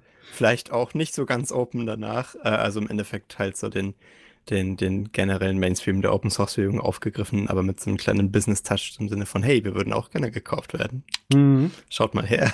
Ja, es ist schon. Ich fand's, ich fand's nur süß, weil. Ähm, es interessiert da keinen, was Minecraft dazu zu sagen hat. Ne? Natürlich also nicht, aber der Minecraft-Blog ist einfach so eine schöne Quelle der Inspiration. Ja, ich bin mir nie sicher, ob das irgendwie, da müsste so QVC-Dauerwerbesendung eigentlich drüber stehen über diesen Blog. Das immer so Themen, wo ich dachte, okay, die betreffen euch nicht mal ansatzweise, aber es ist schön, dass ihr dazu eine Meinung habt. Vielen Dank. Ähm, ja. ja. Aber wie gesagt, man muss sich halt heute als kleines Startup äh, zu allem eine Meinung bilden und ähm, dazu gehört dann auch Minecraft und der ganze Rest. Ähm, ja, also ich denke, du hast es ja auch schon gesagt, äh, wieder mal abwarten und Tee trinken und gucken, wie sehr wir jetzt äh, hier an, an äh, Centaurs einbüßen müssen. Ähm, keine Ahnung. Also, ich meine, gibt ja immer noch Ubuntu, ne? Ja, darauf läuft es tatsächlich hinaus, ja. Ja, also für, für, für Cloud-Deployments äh, immer noch äh, ganz gut. Ähm, ich CentOS hatte natürlich immer diesen mega geilen Langzeitsupport. Das ist schon, schon sehr attraktiv. Also vor allem für dieses Deploy once und lass es liegen. Ähm, aber naja, also ich weiß nicht, ob ich dem jetzt so weit vertrauen würde, als dass ich sagen würde, ja, äh, der Langzeitsupport ist zwar garantiert. Ähm, ich ich glaube, ich würde es ich trotzdem zurzeit nicht installieren, aber ist auch mehr eine moralische Frage. Ähm, ja, das, das ist, wo ich vorhin anfangs gesagt habe, wo, weswegen ich, äh, weswegen ich Reddit nicht als Open Source Firma sehe, obwohl sie natürlich was mit Open Source machen, ähm, weil sie halt die ersten und in dem Fall auch besten waren, die mit Linux im Endeffekt Geld verdient haben. Ja. Und ähm, das ist natürlich äh, nicht zwingend gegen den Open Source Gedanken, äh, sondern eher gegen diesen Free Software Gedanken. Liebe Grüße an LibreZoom, die haben das leider in dieser Folge nicht aufarbeiten können, deswegen gibt es jetzt nur mein einseitiges äh, Statement dazu und nicht euers. Äh, nein. Ähm, es ist natürlich so, ähm, dass die natürlich sehr viel mit Open Source und auch, auch gerade tatsächlich auch mit Free Software gemacht haben. Ja. Aber es war schon immer so, ähm, dass du äh, freie Software und, und die vier Freiheiten und was auch immer, sind es vier, ich habe schon wieder vergessen, ja. ähm, nie so mit, ja, so tief bin ich da nicht drin, nie ich mit Red Hat. Sticker bekommen auf der coolen Veranstaltung mit den vier Freedoms drauf. Oh, wie schön. Ähm, und ja, es, ist, fällt mir schwer, Begeisterung dafür aufzubringen. Und ähm, da hat man halt nie Red Hat mit verbunden. Ganz einfach, weil sie einerseits, was die allgemein diese Szene nicht, nicht gewohnt ist, finanziell erfolgreich damit waren. Ähm, und zum anderen eben äh, tatsächlich auch wirklich mit Großkunden eben unterwegs waren. Und ähm, da, da war es immer schon klar, ab einer bestimmten Mannstärke beziehungsweise bestimmten Anforderungen automatisch Default Red Hat CentOS ähm, und dann irgendwo, wenn es mal kurz auf den Desktop musste, dann Fedora mit irgendwas oben drüber. Aber ja, ähm, ja das, deswegen, ähm, das, da muss man einerseits sagen, äh, bewundere ich natürlich sehr, weil im Endeffekt verdienen sie ihr Geld mit der gleichen Software, die wir auch benutzen. Ja. Ähm, also klar, kann man abstrahieren bis, bis zu irgendeinem Layer, aber ähm, das muss man natürlich sehen. Und offensichtlich, ganz offensichtlich, hat IBM hier ein Potenzial gesehen und das war offensichtlich 34 Milliarden Dollar wert. Sie waren ja nicht die einzigen, die, äh, also bei denen Red Hat versucht hat, äh, von denen Red Hat versucht hat, gekauft zu werden. Also sie haben das ja auch anderen Firmen angeboten, parallel. Äh, nur IBM hat halt als erstes zugeschlagen, auch mit äh, genug Kohle drin. Ähm, sie haben ja, also Sie haben ja schon anscheinend länger versucht, intern äh, sich irgendwo aufkaufen zu lassen. Ähm, Beweggründe weiß ich nicht ganz genau, aber ich nehme mal an, das war so langfristig auch der Plan. Ähm, ja, also die hatten ja in den letzten Jahren auch ein paar finanzielle Probleme, deswegen wundert es mich tatsächlich auch nicht. Aber ähm, lass uns mal bei Geld bleiben. Ähm, manche erinnern sich noch an ein bisschen Telegram. weniger als 34 Milliarden. Bisschen, wi- kleines bisschen weniger. Ähm, manche erinnern sich noch an Telegram. Wir reden hier ungefähr einmal die Woche über Telegram. Ähm, so ein bisschen unser Arch Linux und ähm, By the way, I use, I use Telegram, ja. Telegram 10, wie du jetzt sagen müsstest. Ähm, so. Was wollte ich sagen? Genau. Ähm, Telegram, Nerdzoom berichtete, wurde ja in Russland gesperrt, beziehungsweise wurde angeordnet, den Dienst in Russland einzustellen, beziehungsweise an der Mitwirkung einer, äh, äh, mit, mitzuwirken, ähm, dass bestimmte Secret Keys übertragen wurden, die Telegram technisch gesehen gar nicht hat und das deswegen auch gar nicht machen konnte. In der Folgeforderung, dann muss da bitte eine Backdoor rein, was Telegram natürlich auch in dem Fall wörtlich Pavel Durov dann natürlich abgelehnt hat. Und jetzt kam dann eben das Urteil, dass äh, Telegram jetzt in Russland 10.000 Euro Strafe zahlen muss. Und ähm, ich sag mal Geht so, aber. für also- dieses Geld steht der Herr Durov morgens nicht mal auf. Also, Ähm, hätte ich jetzt eigentlich auch mehr erwartet, aber anscheinend gibt es da noch nicht genug rechtliche Grundlage, um die Ich- Unternehmen hier ich- auf. Wollte gerade sagen, das ist absolut lächerlich. Das Ja. ist, ähm, äh, es wird aktuell vermutet, dass sie das trotzdem in die Revision gehen werden, einfach aus Prinzip, nicht, dass denen das wehtun würde. Ähm, Jetzt, soweit ich das jetzt verstanden habe, ist aber eben diese Revision an, äh, abgelehnt worden. Ach so, ja, Also, genau. Die Ja, haben aber sich schon beschwert dagegen und das, Das ist jetzt ist durch. richtig. Es gibt aber noch andere Instanzen und Verfahren, die damit dranhängen. Deswegen ist es gar nicht so unwahrscheinlich, dass das bis dahin Ah. nochmal zurückgehalten wird. Ähm, ich verlinke den Artikel äh, zu, äh, zu, zur Telegram-Sperre in Russland oder zu der Anordnung auch nochmal in den Shownotes.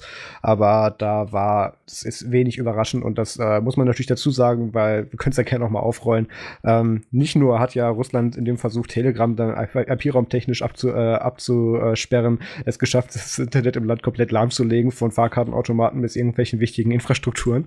Ähm, noch dazu ist Telegram bis heute einfach immer noch in Russland problemlos erreichbar.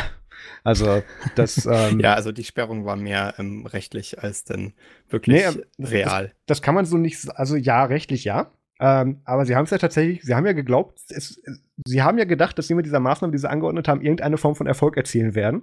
Ähm, und sie haben im Prinzip alles gesperrt außer Telegram im Endeffekt. Und ähm, das, das war, das hat man sich von weitem angeguckt und gesagt, okay, ist eine schöne Arbeitsprobe, setzt euch mal wieder hin.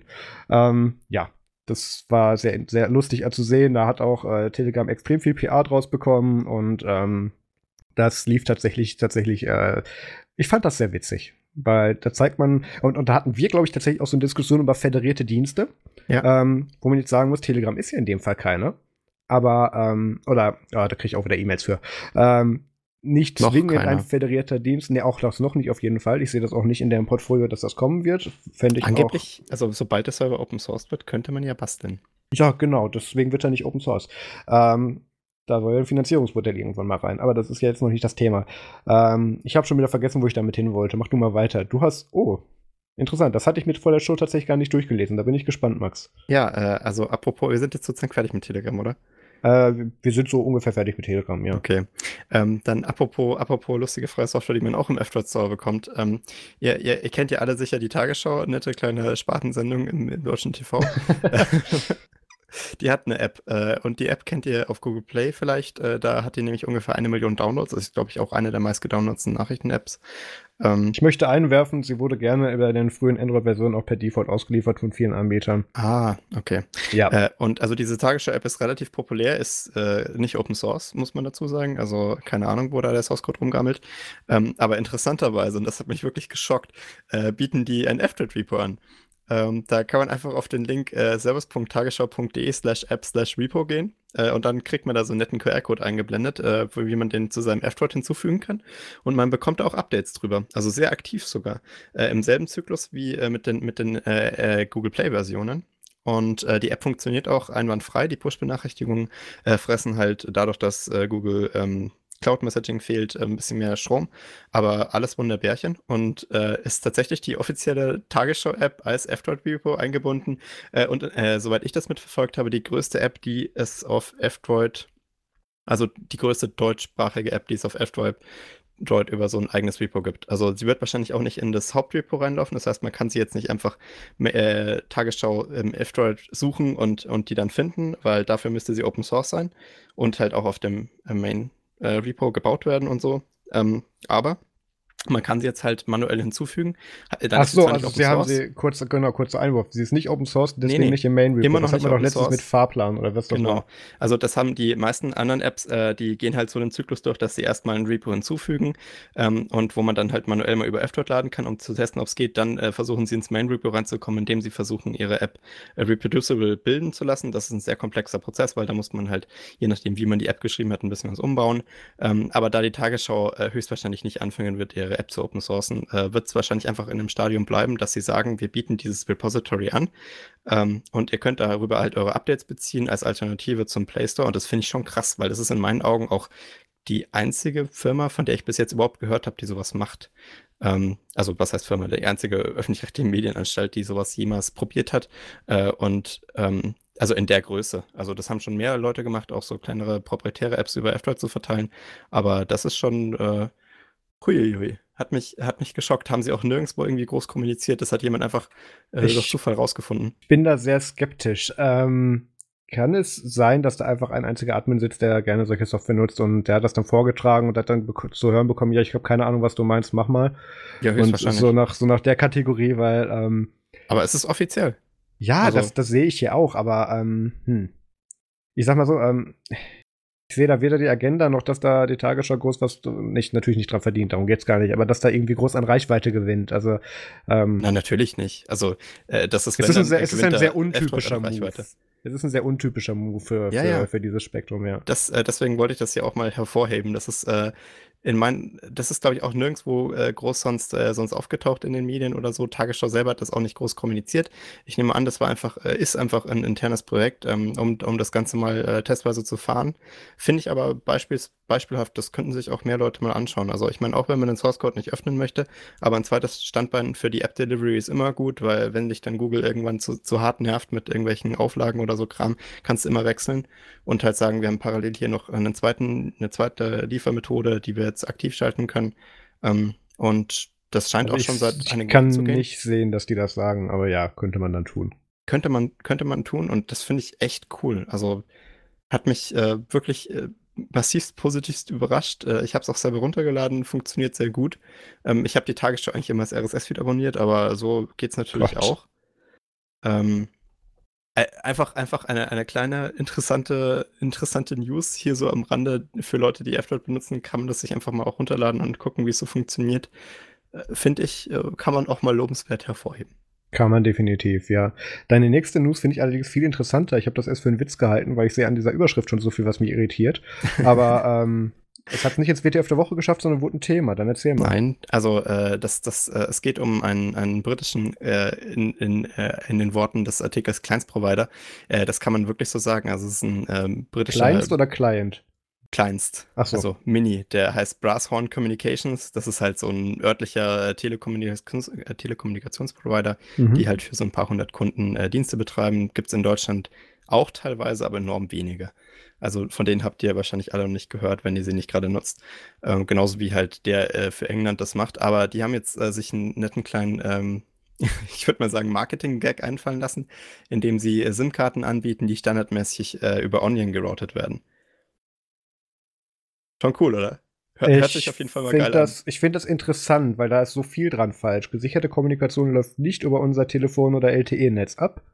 Äh. Oder in mhm. dem Fall hier mit 3G wahrscheinlich.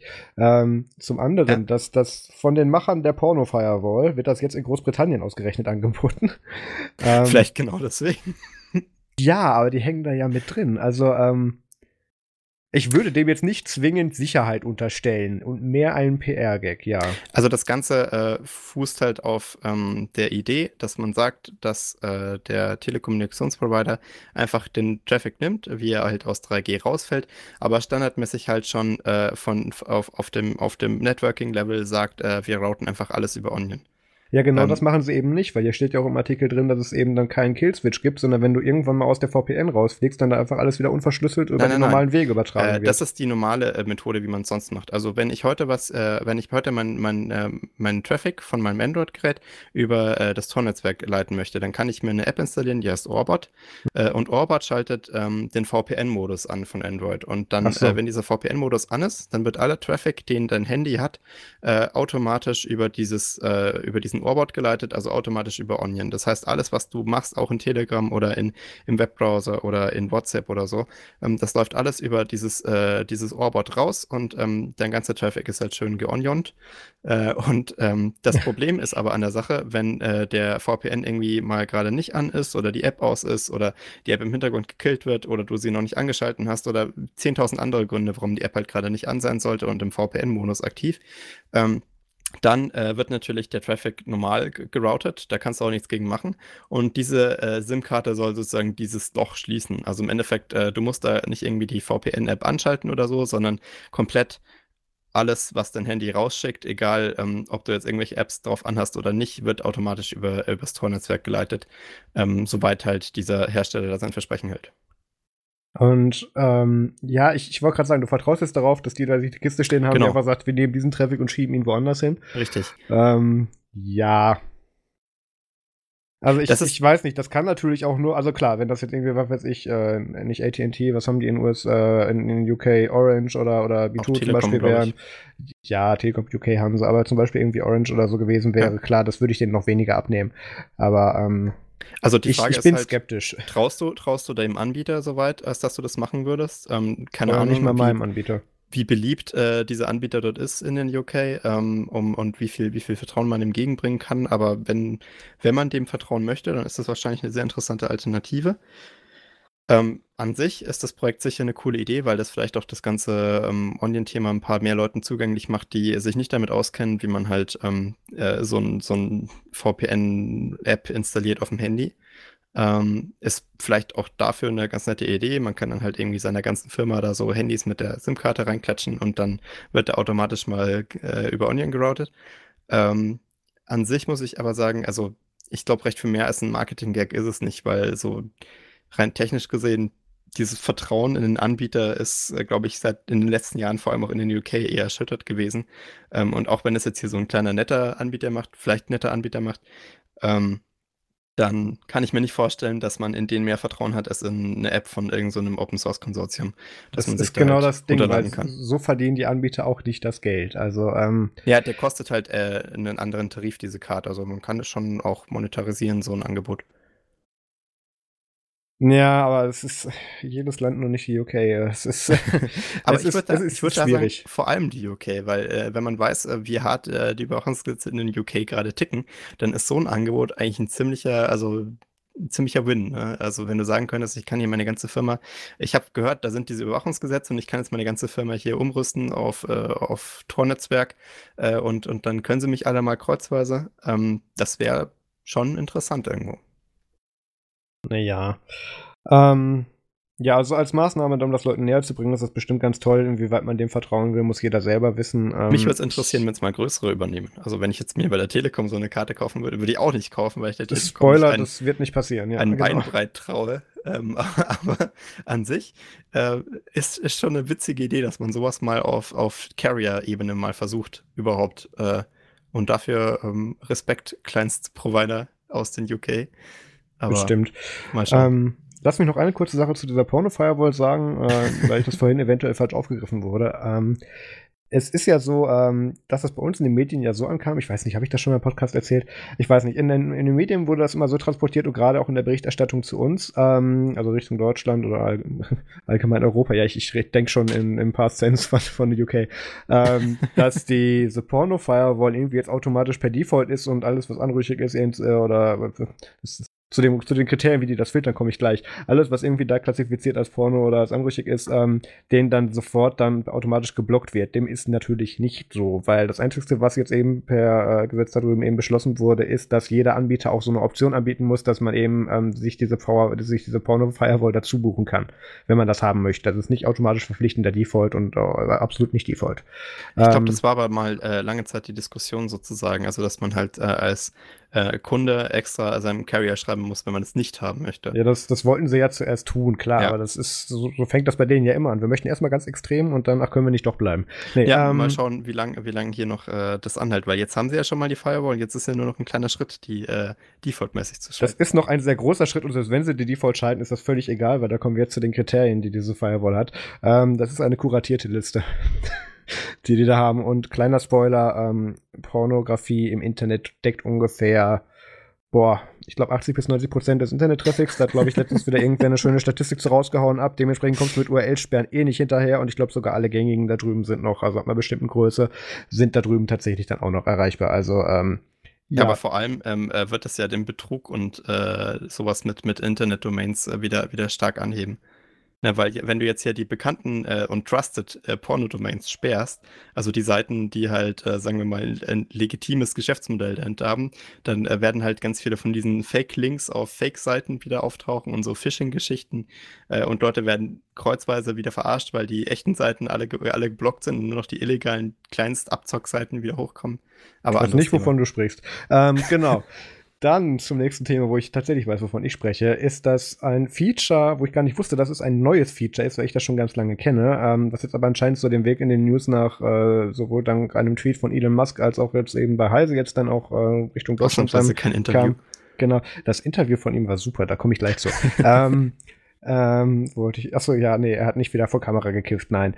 Ähm, die äh, Tesla oder das Tesla-Feature Summon bzw. Autopark ähm, ist so kann man sich vorstellen, du bist in der Innenstadt, ähm, du parkst irgendwie halb auf dem Bordstein, weil um dich herum alles voll ist oder so, und dann guckst du aus dem Fenster und siehst, der Parkplatz wurde frei und kannst dann mit deinem Handy im Prinzip wie so mit so einem kleinen ferngesteuerten RC-Auto ähm, das Ding dann natürlich mit minimaler Schrittgeschwindigkeit dann in diese Parklücke lenken, remote. Ähm, das klingt jetzt erstmal so gesehen natürlich als Spielzeug und ich warte darauf, dass Max das zerreißt. Ich gebe ihm kurz Gelegenheit dafür. Es klingt wie ein Spielzeug. Dankeschön. Gefährliches ähm, Spielzeug. Genau. Jetzt musst du es dir aber auch mal so rumdenken. Du bist irgendwo in der Innenstadt und ich grüße an dieser Stelle ganz besonders München und irgendein Arsch parkt dich zu. Wie kommst ich, du? Ich fahre nicht Auto in München, ich bin nicht wahnsinnig. Ja, okay. Aber solche Sachen zum Beispiel mit, du hast einfach physisch keine Möglichkeit, ähm, die Tür so weit aufzukriegen, dass, dass du deinen äh, äh, nerd-geformten Körper da durch die Tür kriegst. Ähm, ist, also ich weiß, ich verstehe Leute, die in München versuchen, Auto zu fahren, überhaupt nicht. Das ist, das ist so utopisch und, ja, ja. und generell schon mal der falsche Ansatz. Jedenfalls, was ich sagen möchte, ist, wenn du dann eben mit dieser App eben dann oder mit gerade mit Autopark und den Parksensoren dann automatisiert aus dieser Parklücke rauskommst und dann einsteigen kannst. Das ist ein Feature, das ähm, haben halt andere Anbieter nicht und äh, ich bin ja jetzt tatsächlich für einige Automobilhersteller tätig. Ähm, deswegen, das ist ein ganz tolles Feature. Und ähm, weswegen ich das hier reingepackt habe, ist eigentlich eher eine lustige Story, die ich mit dazu noch erzählen ja. möchte. Ähm, weil, weswegen ich auch, wie ich anfangs gesagt habe, gar nicht wusste oder völlig überrascht war, dass das jetzt angeblich so neu sein soll.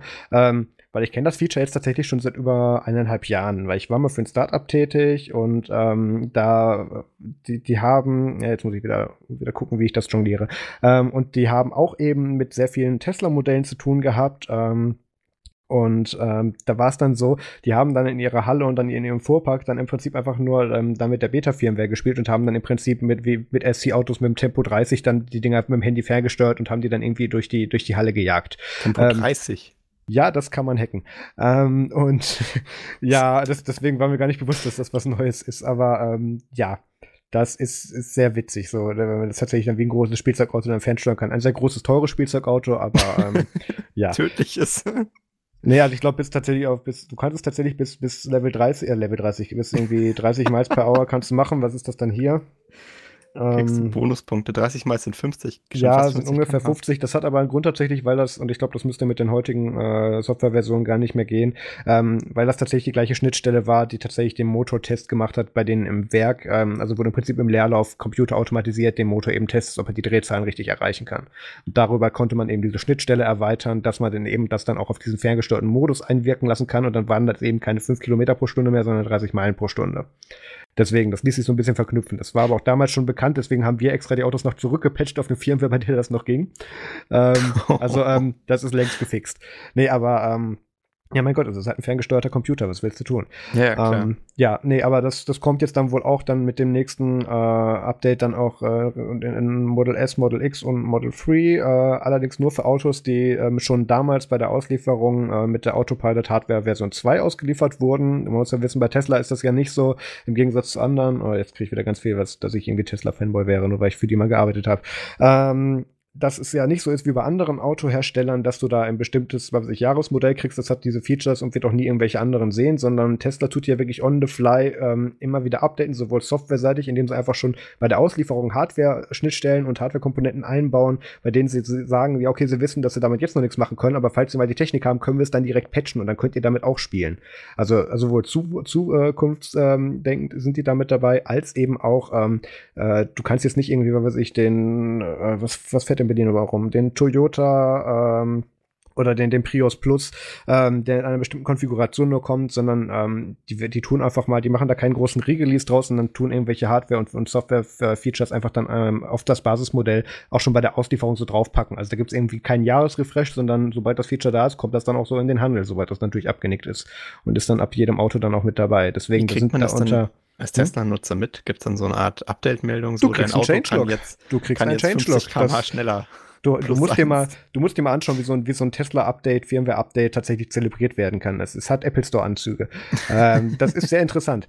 Ähm, nee, aber das deswegen so. Also einerseits liefern sie die Hardware mit, damit sie über Jahre hinweg zukunftssicher sind. Zum Beispiel haben sie die ersten Modelle von Hardware, also die Autopilot-Hardware Version 1 hat ja schon das ganz, das große Bodenradar mit drin gehabt und so weiter, was später ja für die Spurhaltungsassistenten und für den Einparken und so weiter dann relevant wurde, lange bevor das irgendwelche anderen adaptiert haben, obwohl die Software damals gar noch nicht, gar nicht dafür existiert hat, sondern haben nur die Hardware-Komponenten eingebaut unter dem, unter der Prämisse, okay, wenn wir irgendwann mal so weit sind, liefern wir es euch per Software nach und dann können eure Autos, obwohl die so alt jetzt in Anführungszeichen sind, trotzdem noch. Kann, Deswegen kann ich, da. Also ja. zu, der, zu der Originalmeldung, kann ich jetzt in Deutschland wirklich ein Auto mit Fernsteuern legal? Ist das Ich bin ziemlich sicher, dass das zwei Tage dauert und damit irgendeiner gegen einen Baum fährt und dann wird das verboten, aber ja, könntest du. Also ich, ich, ich darf dieses Feature einsetzen, dieses äh, Fernsteuern mit Handy. Also es ist in Deutschland dann noch nicht ausgerollt. Ähm, Ach so. Aber ähm, es ist, das ist, das ist halt wieder, da, da kotze ich ja jedes Mal drüber, ähm, dass es eben sehr viel regulatorisch dann eben ausgebremst wird. Wahrsten Sinne des Wortes ausnahmsweise. Ja, aber immerhin ist es ja auch eine, eine x Tonnen schwere Todesmaschine, die ich da Ja, äh, völlig zu Recht, das, das kann man regulieren, aber da, dann gibt es dann gerne natürlich gerade in unserem Kraftfahrtbundesamt dann eben solche Aussagen wie, ähm, das blocken wir jetzt konsequent ab über die nächsten 15 Jahre, äh, wo man sagt, okay, du, du, möchtest einfach keinen Fortschritt, egal ob du ihn regulieren könntest oder nicht, du sagst einfach, nee, ihn darf es nicht geben. Ähm, das ist leider was, das was sieht man in der Szene zu oft. Das Autopark, äh, wo es dann sozusagen selber fährt, äh, kommt das überhaupt nach Deutschland oder ist das dann nur so für Privatparkplätze zulässig? Ähm, das sind zwei sehr unterschiedliche Fragen. Ähm, ob das überhaupt nach Deutschland kommt im Sinne von, dass du da nicht irgendwie deine Firmware irgendwo anders registriert hast, weil das geht ja auch. Ah. Ähm, dann, das ist so die eine Sache, weil das wird erst kommen, wenn das auch natürlich für die DS, äh, DSGVO, genau, für die Straßenverkehrsordnung, unsere Straßenverkehrsordnung, die DSGVO, genau, ähm, mein Gott, was welches Wort suche ich? STV? STV, nee. ja. STV. Ähm, auch nicht schlecht. Ähm, dass man, dass, dass es darüber dann erst überhaupt legal ausgerollt wird. Es gibt aber auch schon einige Features, äh, wie zum Beispiel, wenn man eben zweimal an den Blinker tippt für eben dieses Spurhalten und ähm, in Anführungszeichen dieses Auto, äh, autonomes Fahren. In dem Fall, glaube ich, Level 3 müsste das sein. Ähm, dass du darüber dann eben das schon machen kannst auf bestimmten Straßen. Das sind alles sehr große Grenzfälle und die sind in den meisten Fällen in Deutschland einfach noch nicht reguliert, deswegen kann Tesla die noch so rumschieben. Und ähm, in den meisten Fällen wird das dann irgendwo erstmal komplett gedowngradet, weil dann eine Verordnung kommt, die sieht, oh, oh mein Gott, das Auto fährt selber, machen wir ganz schnell weg. Aha. Und dann wird das dann nach, nach großen Klagen und, und sich Staatsbesuchen dann wieder teilweise erlaubt. Und deswegen ist immer so, es kommt zu 20 Prozent zu uns, dann werden davon 15 Prozent zurückgerollt und dann kriegen wir 2 Prozent wieder. Das ist ungefähr das Innovationslevel, was du in Deutschland mit dem Level autonom fahren erreichen kannst. Zumindest wenn es abgenickt werden muss von irgendwelchen Regierungsstellen und Behörden. Das ist teilweise sehr frustrierend, aber jetzt rente ich wirklich nur noch. Lass mal weitermachen. ähm, ja, ja, das ist bin, das, äh, interessiert. Ja, coole, coole das Sache. ist, ja, ich, ich thematisiere das tatsächlich in diesem Podcast eigentlich nicht so oft, aber ähm, ich war ja sowohl für Tesla tätig als auch eben für einige zu, äh, Zulieferer, beziehungsweise auch eben, ähm, die haben ja, Tesla hat ja äh, in einem Interview, oder Elon Musk hat ja auch in einem Interview gesagt, dass allein für die Herstellung vom Model S und vom Model 3 ja äh, über 10.000 Dienstleister mit, mit, mit dranhängen. Und da fragt man sich, warum brauchen die so lange, um ein Auto zu veröffentlichen, beziehungsweise rauszubringen? Ja, wer hätte es gedacht, kleine Dienstleister machen Fehler. Ähm, und brauchen manchmal länger als geplant und dann tut sich halt so eine ganze Supply Chain irgendwie mal irgendwie verzögern. Jedenfalls, da, da kriegt man einen sehr interessanten Einblick darauf ähm, und das hatten wir auch in unserer Telegram-Gruppe schon mal öfters. Ich, ich bin tatsächlich sehr kritisch mit Tesla und gerade mit Elon Musk in einigen Fällen, aber diese Innovation dahinter, die kann man den nun mal nicht ausreden. Ja, ja, das, äh, das kann man nicht. Also okay, mich aber, würde es schon freuen, wenn man mal so sein Auto äh, herbeschwören kann, so wie so ein Dämon so. Ja, Simon, ich, ich habe auch zuerst dran denken müssen. Nein, aber es ist wirklich das, das klassische Beispiel, weswegen das ja tatsächlich, ich glaube, sogar 5 km/h ist, das, was in Deutschland tatsächlich sogar noch runterreguliert wird auf 2 oder so. Es geht wirklich um das klassische Beispiel mit, was weiß ich, du, du kriegst da jetzt noch schnell eine Parklücke und du willst nicht nochmal einsteigen oder du wirst halt zugeparkt und musst dein Auto da irgendwie rauskriegen. Mhm. Das sind alles äh, reale Anwendungsfälle, die sind nicht aus der Luft gegriffen. Für sowas machen die technisch gesehen auch Sinn und ähm, Irgendwann ja, cool. in 30 Jahren werden wir die in Deutschland auch kriegen. So, äh, du hast wieder mal eine Sicherheitslücke mitgebracht. Man merkt, du warst zwei Wochen nicht da. Ja, also ich dachte mir, ähm, da muss man, da muss man einfach mal drüber reden, weil die meisten Sicherheitslücken, die so rechts und links äh, an uns vorbeifliegen, sind ja sehr, sehr abstrakt ähm, und halt auch meistens für, für Normalautos wie mich jetzt hier äh, auch äh, kaum nach, nachbaubar. Ähm, aber ab und zu bekommt man halt das schöne kleine Einhorn, dass man äh, wie wie, wie gute alte Sicherheitslücken noch direkt ins Terminal reinpasten kann, um zu gucken, was passiert. Aha. Und das ist eine von denen. Das ist nämlich eine Xorg-Lücke. Ähm, oh äh, nein. Glaub, ja, äh, klar, es ist eine Xorg-Lücke. Was, was kann es sonst sein? Äh, und die, ähm, die Oh nein, und der Register hat darüber geschrieben. Okay, ja. Es ist, es, ist, es ist wirklich legendär gut und einfach. Ich habe mir, äh, ich, ich kann dazu auch nochmal ein Video verlinken, das das sehr, sehr gut erklärt hat, was da passiert, aber im Endeffekt läuft der ganze Kram so. Der Xorg-Server läuft ja bei den meisten äh, Gammel-Distros, also im Endeffekt bei allen, äh, noch als Root. Es gibt mittlerweile Bestreben, vor allem im Debian-Projekt und so, das Ganze nicht mehr als Root auszuführen, sondern halt als, als mit User-Privilegien. Aber das ist meistens nicht der Default, sondern muss man manuell anschalten und so. Das ist ein großes Problem. Ähm, und da das halt bei den meisten Distros als Root läuft, äh, kann man sie halt äh, als solches aus missbrauchen, weil der Nutzer da sehr viele Möglichkeiten hat, mit, äh, mit Xorg zu interagieren, dass hier ein Programm ist, das das Root läuft. Das heißt, das Fehlerpotenzial ist da. Und man dachte sich, man hat da die meisten Sachen schon ausgebügelt, aber und es ist so ein typischer Programmierfehler. Äh, die Logging-Funktion hat man natürlich nicht angeguckt. Und der Export läuft im Endeffekt so, dass du, ähm, dass du dein Xorg bittest, ähm, äh, ein, ähm, äh, das, den, den Logfile-Ordner zu ändern. Ähm, und äh, du änderst den Logfile-Ordner auf das Shadow-Passwort-File. und weil Xorg als Root läuft, kann er da auch wirklich reinschreiben. Und Nein. das Geiste ist, der Exploit äh, passt in eine Zeile, weil du in derselben Zeile noch angeben kannst, dass das, was er da reinloggen soll, in das Logfile ähm, root Doppelpunkt Doppelpunkt 0 ist. Also im Endeffekt halt der Hashwert für 0. Uh. Ähm, also halt kein Passwort. Äh, dass, dass da halt das Root-Passwort äh, resettet wird und alle anderen Passwörter werden auch überschrieben. Das heißt, dein System ist dann in ziemlich kaputtem Zustand. Aber an sich ist es. bittest du einfach dein Xorg, das Logfile auf das Shadow-Passwort-File zu ändern, dort, wo die Passwörter für alle Benutzer gespeichert werden. Und dann sagst du im selben Command noch, du sollst, du möchtest da was reinloggen, was, äh, was mit Doppelpunkt ähm, root äh, äh irgendwas macht. Und, und dann hast du halt dein Passwort für root geändert und kannst dich im selben, im selben Befehl mit einem äh, Strichpunkt dran nochmal als root dann auch einloggen. Also es ist ein wirklich äh, One-Paster. Ähm, du kannst es einfach äh, ins Clipboard reinkopieren und äh, die Zeile ist, glaube ich, keine Ahnung, äh, passt wirklich noch äh, auf eine Webseite, sehr, sehr kurz. Ähm, ja, passt auch in den Tweet, hat weniger als 240 Zeichen und äh, dann hast du halt dein System exploited. Ähm, mega geil. Also einer der schönsten Exploits, den es so gab, ist natürlich bei den meisten Distros schon gefixt, aber wirklich, wirklich übel. Und das Schlimme ist, der wurde sogar wieder entbuggt. Der wurde schon mal gefixt. Ich wollte sagen, es ist doch bestimmt wieder irgendein Clusterfuck, oder? Das ja, ja, der wurde schon mal gefixt und dann äh, wurde das wieder entfernt, weil jemand Probleme hatte mit dem Logfile oder so, weil man nicht überall hinschreiben konnte. Also man muss ja da als Xorg dann limitieren, wo man überall Logfiles anlegen kann. Und sie hatten einfach mal gesagt, man kann Logfiles nur im Xorg-Ordner oder halt im User-Bereich anlegen, aber das hat dann jemand wieder rausgepatcht natürlich und einfach der, der übliche Scheiß, ne? Ich, äh, ich verlinke dann noch das tolle Video dazu, das ist sehr ausführlich erklärt. Ähm, schöne, schöne Sache. Also wirklich, äh, wenn, wenn man so Sicherheitslücken hat, dann muss man da auch drüber reden, weil das sind die, die wirklich noch Spaß machen und die man noch so als normaler Auto mit verstehen kann. Ähm, und so Logfile-Ordner ändern ist natürlich eine tolle Schwachstelle, auf die nie jemand kommt zu prüfen, weil es ist der langweiligste Teil am Programm. Genau. ja, also einfach, wenn ihr mal Zeit habt, pastet das mal in eure, eure Command und schaut, ob die. Nee, also pastet es am besten nicht in die Systeme, die ihr produktiv benutzen wollt, weil ihr überschreibt damit auch alle anderen Nutzer, die in der Shadow-File drin liegen. Genau, macht das doch mal bitte nicht. Also einfach erstmal ein Backup machen. also am besten nicht auf Produktivsystemen, ne? Aber ihr, ihr, you get it just, man kann es probieren. Ähm, genau, äh, apropos, äh, apropos andere Lücken. oh, ich, ja. Gut, dass ich da vorher nicht reingeschaut habe. Ja gut, dann fangen wir an. Ähm, ich, ich wollte hier über was äh, reden, ähm, was, äh, was eher eine physikalische Lücke ist bei äh, vielen Smartphones, wie sich herausgestellt hat, und vor allem bei, bei iPhones ähm, ist, das, ist das ein Problem. Äh, es gibt einen tollen Blogpost auf Affixit, der das im Endeffekt äh, beleuchtet hat, so auch als einer der ersten größeren Foren. Ähm, es, es geht darum, dass, äh, dass, die, dass das äh, so ein, so ein IT-Heini in einem Krankenhaus gearbeitet hat und festgestellt hat, ähm, dass, äh, dass iPhones in, äh, in einem bestimmten Stockwerk einfach nicht mehr funktioniert haben. Und das lag daran, dass Helium ausgetreten ist in dem Stockwerk aus einem, aus einer, äh, aus einem MIA, also aus so einer Maschine.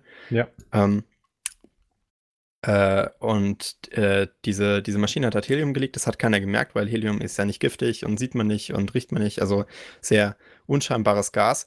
Aber das Helium hat anscheinend äh, alle iPhones in, äh, in, im näheren Umkreis lahmgelegt ähm, für mehrere Tage. Äh, und das Problem ist, ist wahrhaft interessant. Also man würde sich ja vorstellen, hä, Helium, warum, was hat das jetzt mit iPhones zu tun? Warum iPhones, warum sollten iPhones von irgendwie Helium betroffen sein und andere Telefone nicht? Das macht überhaupt keinen Sinn. Aber witzigerweise ist es so, ähm, dass dieses, äh, dieses Gas- und Telefone-Problem schon länger bekannt ist. Ähm, das ist äh, bei den Herstellern von, ähm, den, äh, von der Sensorik für die meisten Telefone ein, ein weit bekanntes Problem, weil ähm, bestimmte Gaspartikel, also zum Beispiel Helium, Wasserstoff, so klein sind, dass sie in diese äh, Gyrosensorik reinkommen und dann halt dort die Geräte stören. Ähm, das heißt, ein Telefon kann wasserdicht sein, was das iPhone ja auch ist und die meisten ja. neueren Android-Telefone natürlich auch. Telefone natürlich Telefote auch. ist gut, ja. Telefote, ne? Ähm, aber die, äh, die, die sind zwar wasserdicht, aber natürlich nicht dicht gegenüber Teilchen, die kleiner sind als Wasser, also Helium und Wasserstoff. Ähm, und die können da reinkommen. Und das ist an sich kein Problem. Aber wenn sie halt dann auch noch zusätzlich in das, äh, das Gyro-Modul äh, reinkommen, also dass die Ausrichtung von deinem Telefon ähm, äh, macht, dann äh, kann das halt äh, zu enormen Problemen führen, weil die Technik darin halt so fragil ist, dass wenn da halt so ein paar Moleküle drin rumschwirren, ähm, dass das den ganzen Sensor durcheinander bringt. Äh, und das äh, also bringt auseinander bringt im Sinne von, um es runterzubrechen, dass dann eben der Takt nicht mehr stimmt, indem das Gerät abgetastet bzw. überhaupt angesprochen wird. Genau. Und das sorgt halt dafür, dass in dem Fall die iPhones einfach runterfahren Richtig. Ähm, und das können die aber tatsächlich auch, also da jetzt, bevor Max jetzt wirklich, also ich muss kurz wieder gegenlenken, ähm, bevor Max jetzt da äh, hemmungslos äh, sarkastisch ist. Das ist tatsächlich bekannt, das schreibt auch Apple ganz klein in ihrem Benutzerhandbuch, was keiner ja. liest, ähm, dass bestimmte Sensoren eben gegenüber diesen bestimmten Gasen eben anfällig ist äh, und äh, man doch bitte jetzt hier auch im Sinne von der Garantie, hält das Telefon da doch mal nicht rein, was jetzt bei Helium und bei anderen Edelgasen jetzt nicht so ungewöhnlich ist. Ähm, ich würde generell meine Telefone nirgendwo reinhalten, wo es genau. irgendwie dampft. Genau, mach das doch mal nicht. Ähm, und ja, das, es gibt auch eine ganz tolle Begründung, die ich hier leider gerade nicht mehr finde, warum Apple jetzt, ähm, also es wurde so dargestellt, das haben nur iPhones und Android-Phones haben das nicht. Das ist äh, rein verhältnismäßig gesehen richtig, weil es äh, in dem Fall auch einfach auf alle Apple-Geräte zutrifft und aber nur auf einige wenige Android-Geräte, ähm, weil einfach bestimmte Hersteller da bestimmte Komponenten einsetzen und Apple nimmt nun mal halt die. Die hatten auch eine ganz tolle Erklärung für, die finde ich aber gerade nicht. Es ist halt einfach so, TLDA, halt doch bitte dein iPhone nicht in die, in, und auch äh, dein, deine Apple Watch oder sowas doch bitte nicht in die Nähe von, von solchen Gasen. Ja, es sind, es sind tatsächlich äh, einfach diese, dieser Chip-Typ, den sie da verbaut haben, der ja. anfällig ist für eben diese Geschichte. Es gibt auch schon eine neuere Generation, die das kann, also die dagegen nicht mehr so äh, anfällig ist. Ähm, aber das muss halt auf allen Geräten dann auch wieder eingebaut werden. Ne? Und äh, solange die halt da drin verbaut sind, werden die halt auch immer anfällig bleiben. Also das kannst du jetzt nicht irgendwie rauspatchen. Ähm, ich sag's mal so, das, das hat jetzt die letzten äh, 14 Jahre keinen gestört, dass das immer dieser gleiche Funk äh, Chip war, den sie da eingebaut haben, der dafür anfällig ist und jetzt kam das halt eben mal wieder raus. Also ähm, ja, es ist ja auch ist ein sehr Einzel Problem. Da genau, es ist als, sollte als Einzelfall abzuhaken sein. Also ich weiß nicht, äh, wie viele von euch in Nähe von irgendwelchen Gasen arbeiten, aber ähm, daraus sollte man wirklich auch ableiten, dass, äh, dass vor allem Hardware-Clocks und, und, und Sensorik in, in Geräten immer noch sehr, sehr anfällig sind zu solche ähm, atomarischen Störungen. Ähm, und ich fand das total cool, weil das, äh, der, der Abschaltprozess bei, bei diesen iPhones, wenn sie in der Nähe von, von Gas kommen, ist halt echt äh, unheimlich faszinierend. Du, du, es gab jemanden, der hat eine Stoppuhr laufen lassen in der Nähe von Helium ähm, und die Stoppuhr äh, hört halt, also dadurch, dass halt in die Clock sozusagen vom Professor, äh, Prozessor dann ähm, äh, Moleküle reinkommen, ähm, hört die Stopp Stoppuhr einfach irgendwann mal auf mitzuticken. Also die, die Wahrnehmung von Zeit äh, für das Gerät verändert sich einfach irgendwann und dann führt es halt äh, zu, zu enormen System Failure, weil die Prozesse nicht mehr im regelmäßigen Zyklus aufgeführt werden und dann crasht das ganze Ding so in einer wirklich großartigen Fasson ineinander zusammen. Ähm, Finde ich, find ich super interessant, sollte man sich mal anschauen. Äh, und eins der, der lustigeren Problemklassen, äh, die, man, die man an dem Gerät so haben kann. Genau. In dem Zusammenhang hätte ich hier ähm, noch ein anderes äh, äh, schönes Apple-Fiasko, was die Woche rauskam, nämlich, dass sich sämtliche Geräte, die mit iOS, macOS, WatchOS oder tvOS laufen, ähm, sich per, per einer Kombination, also eigentlich alle, ähm, also gerade macOS, ähm, dass äh, die sich per einer bestimmten Kombination aus Wi-Fi und aus und aus Bluetooth-Burst-Signalen ähm, komplett abschießen lassen. Ähm, betrifft, wie man auch jetzt sagen muss, weil es da vorher auch schon bekannt war und das auch schon längst gefixt war, nur eine ältere Version von iOS 12, beziehungsweise eine ganz alte Version, die noch auf iOS 11 lief. Ähm, TLDA updated, updated eure Geräte und haltet sie aktuell. Also das ist tatsächlich ja bei Apple ein, ein kleineres Problem, als es bei Android ist. ähm, äh, Gerade weil solche Security-Fixes gerne dann eben auch schon mal ohne Nutzerinteraktion eingespielt werden. Ähm, äh, im Prinzip TLDA ist, du hast über einen bestimmten, über, über einen bestimmten, glaube ich, irgendwie fünf, äh, fünf Zeile oder so, da gibt es auch irgendwo auf GitHub mittlerweile geleakt und einem BBC Microbit Board ähm, kannst du, wo gemerkt, nur Geräte, die im gleichen Netzwerk sind wie das Telefon auch, ähm, äh, also du musst im gleichen Netzwerk wie die Telefone oder die anderen Geräte eben sein, kannst du die eben mit bestimmten ähm, Burst-Signalen über diese beiden Schnittstellen eben dann anfangen äh, zu überlasten und dann starten die halt einfach neu. Ähm, mehr macht das nicht. Ähm, Interessante, interessanter Fehler. Genau, also es ist im Prinzip, ähm, also es gab, das gab es schon häufiger, ähm, dass man äh, der eben dann drüber Signale senden kann, weil das ist, das da war auch tatsächlich eine ähnliche Funktion, wie man ganz gut tatsächlich Fritzboxen bis tatsächlich vor einem halben Jahr noch abschießen konnte, weil es zwingt ja keinen zu sagen, ey, das, was du an die, an die Fritzbox da sendet, muss ja nicht unbedingt der Entsperrcode oder der Encryption Key sein. Ähm, oder in dem Fall dein, der gehashte Zugangs, äh, das, das gehashte Zugangspasswort, damit es ja. nicht abge, abgefangen werden kann, sondern du schickst dir da einfach irgendein, irgendein Produkt äh, oder äh, Pro, äh, äh, Programmierzeile hin und kannst es eben darüber abfangen. Was ähnliches ist jetzt hier auch passiert, ähm, aber das ist tatsächlich schon länger gefixt und wurde jetzt dann eben auch freigegeben und deswegen hat der Entwickler, ich glaube, irgendwann nicht den Namen, äh, das Darmstädter Team um Matthias Hollig, genau, ähm, hm. haben das deswegen jetzt auch freigegeben und da haben sie auch mit Apple dann äh, zusammengearbeitet. Das ist mittlerweile gefixt. Fand ich aber sehr witzig, weil das funktioniert halt wirklich durch die Bank äh, mit allen macOS bzw. iOS und den ganzen anderen Sachen, die darauf basieren, Geräten aber durch die Bank. Zeigt es, dass sie wohl, äh, vor allem was den Netzwerkstack äh, angeht, wohl Code sharen. Ähm, ja, ja, war natürlich. Mir, war mir, äh, also das, das weiß man bei Apple ja nie wirklich so von außen, weil Also doch, doch, doch. Mit den APIs und Schnittstellen, die du da dran sitzt, kannst du sehr genau gerade bei macOS nachvollziehen, was darunter wirklich läuft, ja, ich mein, also, Stack. Das ist ja tatsächlich sogar eines der, der Features, die dieses Ökosystem tatsächlich auch für Entwickler bewirbt, dass es eben konsistent ist, konsistent ist durch den ganzen Stack durch die APIs, dass die gleich bleiben, das äh, würde ich ja auch erwarten. Ich meine, das ist ja auch, äh, was man mit APIs so, so schön machen kann. Aber dass sie halt sozusagen auf diesen unterschiedlichsten Geräteklassen tatsächlich den meisten Code wiederverwenden, obwohl es ja doch enorme Unterschiede wohl geben wird zwischen macOS und, und iOS, ähm, ist, ist immer wieder interessant zu sehen, dass da, dass da halt dann auch übergreifend äh, dieselben Probleme auftreten. Aber ja. ja.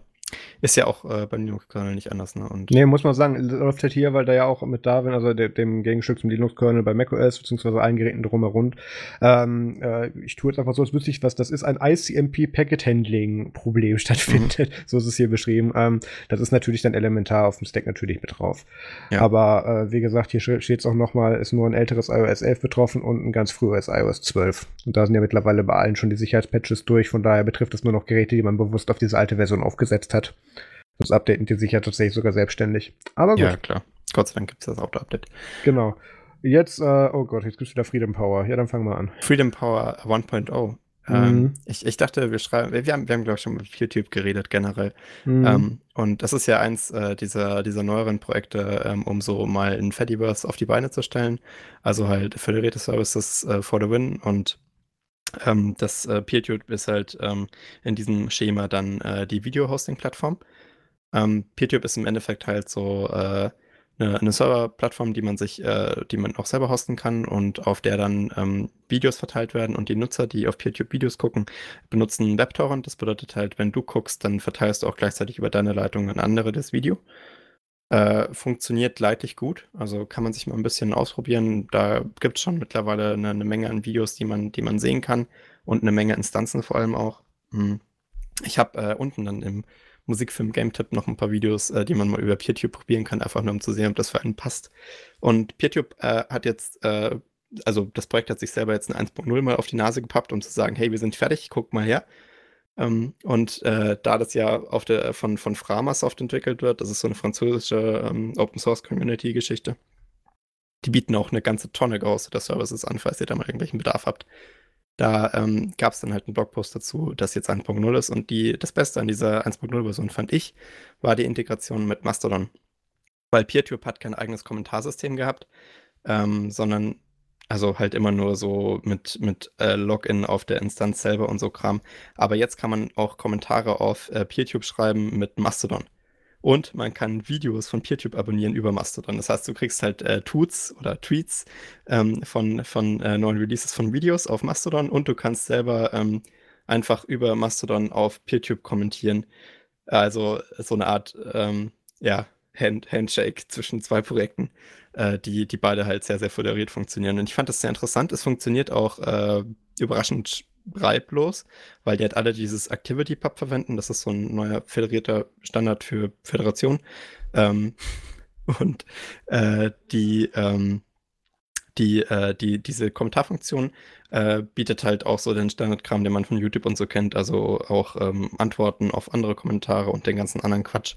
Ähm, kann man, kann man mal ausprobieren. Ich habe unten auch ein paar Videos äh, zum Ausprobieren verlinkt, äh, wo ihr mal gucken könnt, äh, ob, ob euch das Kommentarsystem zusagt, ob das mit den Videos klappt, ob das auf verschiedenen Formfaktoren klappt. Es gibt leider noch keine PeerTube-App. Das soll aber auch irgendwann kommen äh, für mobile Endgeräte. Davor muss man es halt im Webbrowser machen. Ähm, aber an sich ziemlich cooles Projekt. Äh, hat, hat vielleicht noch ein bisschen mehr Zukunft verdient. Ja, ich halte mich da bewusst zurück. Meine Meinung zu den beiden Services ist bekannt. Ne, ich meine, probieren geht über Studieren, kostet Ja, nicht, das, ne? das, ist, das ist technisch bestimmt ganz toll. Und jetzt, jetzt falle ich, jetzt antworte ich doch wieder darauf. Du bringst mich jedes Mal dazu. ähm, aber, ähm, und ich sehe auch tatsächlich hier den, den, den Effort, den die Entwickler hier auch reinstecken und den bewundere ich auch. Aber ähm, das ist halt nicht da, wo die Reichweite ist. Genauso Na, wie bei also Mastodon. Das, und dementsprechend, das, das sind, dementsprechend suche ich meine Services aus, dementsprechend so, äh, ist auch mein, Nutzer, mein Nutzungsverhalten. Und ähm, das ist ganz toll, wenn ich das an die zehn Leute, die das benutzen und die zehn Leute, die dann noch zufällig auf der Instanz rumspringen, bei der die globale Suchfunktion funktioniert, und das ist in dem Fall nicht Mastodon, ähm, dass dann eben, die dann eben meine, meine Sachen sehen können. Aber ähm, nee, habe ich persönlich nichts von, deswegen bin ich da auch kein Fan von. Klar, ich meine, das äh, bringt ja auch äh, für die allerwenigsten YouTuber oder sowas jetzt irgendeine Art von, von Benefit.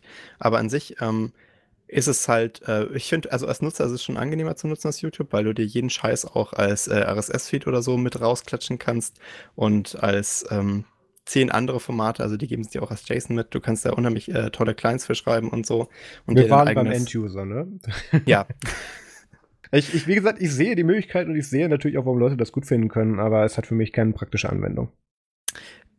Wer weiß. Vielleicht, vielleicht wird es ja die, der, das weltdominierende Videoformat, weil an sich unter, unter großer Load, das hat man jetzt leider noch nicht so wirklich wissenschaftlich testen können, aber unter großer Load könnte so ein Webtorrent tatsächlich weniger schnell in die Knie gehen als YouTube. Also um, ähm. YouTube hat keine Probleme mit der Erreichbarkeit, außer sie schalten irgendwo wieder einen Zeitserver ab und deswegen tun sich die, die PCs alle dann auf UTC 8, äh, die UTC 8, auf UTC dann abmelden bzw. neu starten, wie es dann letztes Mal passiert ist. Aber was die Reichweite betrifft, haben die kein Problem. Nee. Das nicht, ne? Andersrum, wenn jetzt natürlich YouTube dieses Modell ab, äh, adaptieren würde, dann wäre das natürlich eine ganz andere Geschichte. Ich glaube nicht, dass YouTube halt, Bock hat, dass Leute selber Services hosten. Genau, warum auch? ja, natürlich, als YouTube wäre es ja nur blöd, aber. Gut. Coole Sache. Klick, ja. klick drauf. Was ich zum Teil tatsächlich interessanter finde, ist, wenn da tatsächlich Nischen mit bedient werden, um jetzt auch kurz was Positives zu sagen. Ich weiß, ich habe Nische gesagt, es kommt aber noch was Positives.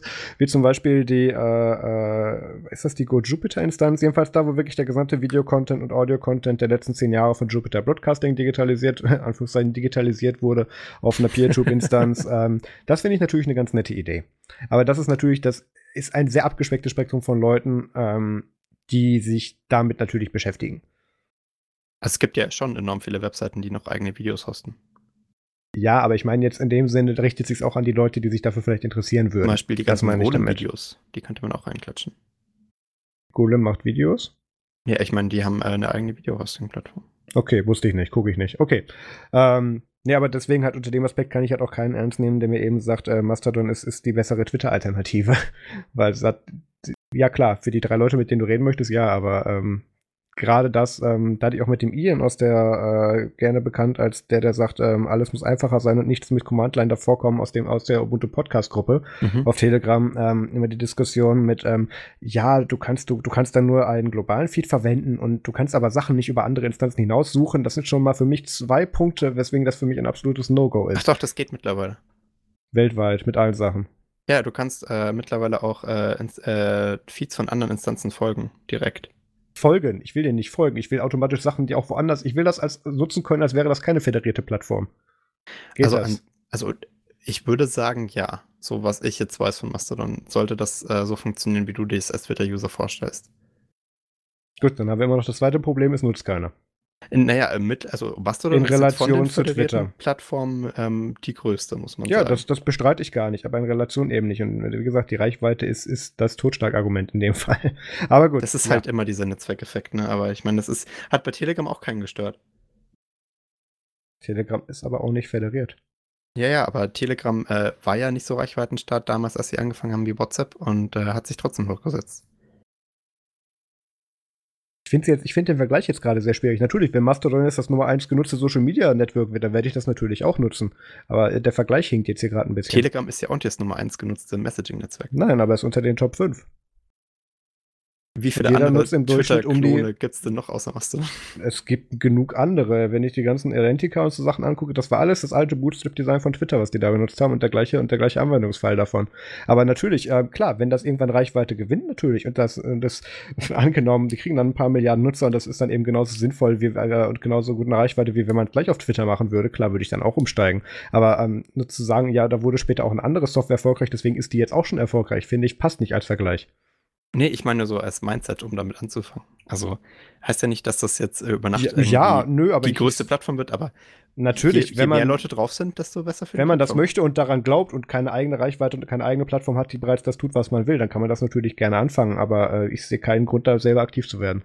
Für mich. Ja, ich meine, das ist natürlich auch immer eine persönliche Entscheidung. Genau. Okay, ähm, dann lass mal zu den Events kommen. Ähm, es, ist, es ist wieder soweit, Max. Es ist wieder ein Jahr um. Gerade findet die Open Rhein-Ruhr statt. Mal wieder ohne uns. Was ähm, heißt jetzt gerade? Ähm, dieses Wochenende. Oh. Ja. Ich muss sagen, das hat mich sehr irritiert, weil ich habe die ganzen Tweets schon gesehen, sowohl von Chris als auch von Matthias die ganze Zeit, so mit ja, irgendwo da ist noch ein Bett frei und da irgendwie was mit Midori brause, also gerade von Chris natürlich. Und ähm, habe dann immer gedacht, ach, ich dachte, die war schon und so. Und habe gedacht, die wäre schon längst um. Und jetzt äh, hat Matthias heute Morgen dann oder heute Mittag irgendwie dann in die Telegram-Gruppe geschrieben oder zum D-Slash Telegram, dass ähm, wer denn jetzt noch auf der Open Rhein Ruhr ist. Und ähm, ich weiß es nicht, das ist dieses eine Event, was wir jedes Mal verpassen. Es ist auch nicht wo so weit aber auch, weg. Wo wir uns auch wirklich seit Jahren auch schon vornehmen, hinzugehen. Das finde ich sehr schade. Jedenfalls, der Punkt ist, warum wir es jetzt trotzdem hier ansprechen. Es findet noch, also es findet heute zu Tag der Aufnahme am 3. November noch statt und findet bis zum 4. November statt. Das heißt, wenn ihr das morgens früh noch hört und ihr seid irgendwo in der Nähe von Oberhausen, dann guckt da doch mal rein. Ähm, läuft bis 18 Uhr am, am, am Sonntag noch und ähm, viele interessante Vorträge. Ich weiß, einige aus der Nerds zum Telegram-Gruppe sind da ähm, und, und sagt doch mal da Hallo. Das äh, wird man bestimmt nicht bereuen. Ich muss sagen, ich finde auf der Website leider gerade nicht über vergangene Aufzeichnungen. Ich weiß nicht, ob die ihre Talks aufzeichnen. Ich auch nicht. Also ich habe, glaube ich, auch bis jetzt noch nicht so viel von der Open Rhein gesehen, aber ich weiß genug, um hinzuwollen. Ja, also die üblichen Verdächtigen sind wieder da. Sujovan erzählt wieder irgendwas übergeht, wie immer. Ähm, ja, muss man, kann man, sollte man sich mal angucken und wir sind bestimmt nächstes Jahr da. Dann lass mal zum WTF der Woche kommen. Das eine habe ich dir schon rausgestrichen, weil wir das in der letzten Folge noch hatten. Verdammt. Ähm, das äh, andere ist eh besser. Also mhm. äh, ich präsentiere in diesem WTF der Woche eine App namens Follow JC Go. Jetzt dürfen alle mal zwei Sekunden überlegen, was JC bedeutet. Ja, ich habe schon drauf geklickt. Jesus Christ, natürlich. Es ist ein Pokémon Go-Klon äh, des Vatikans, wo man Heilige sammeln kann anstatt Pokémons. Ähm, I love it. Von den Machern von Godspot, nur zum Berichtete. ähm, Endlich gibt es christliche Alternativen zu diesem ganzen proprietären Scheiß. Nun kann anstatt von, anstatt von Pokémon sammelt ihr hier aber Heilige Feuer für ein Evangel Evangelisierungsteam. Hm. Es ist auf so vielen Ebenen episch. Ich bin skeptisch. Ich glaube, ich werde es nicht reviewen. Ich, wie, ich wie, offi wie, offiziell ist der Quatsch? Äh, ziemlich offiziell. Das ist von der katholischen Kirche abgesegnet. Ja, die, die, haben über die auch so ein paar Sachen abgesegnet, wo man, na egal. Aber ähm, ja, also das ist, äh, das ist, das ist legit der Scheiß. Kann ich, kann ich allen Ist nur aber empfehlen. von, ach ja, doch, tatsächlich, ja. Ja, ja, also äh, das ist äh, kein Spaß. Äh, ihr könnt da wirklich, ihr könnt da wirklich eure, eure Heiligen sammeln. Ich bin mir nicht ganz sicher, wie das genau funktioniert und wie ihr euch dann punktemäßig mit anderen betteln könnt. Ihr könnt halt besser evangelisieren oder schlechter. Aber an sich, das ist äh, ein tolles kleines, kleines. Hast du es wenigstens ausprobiert? Nein. Ach Mann, ey.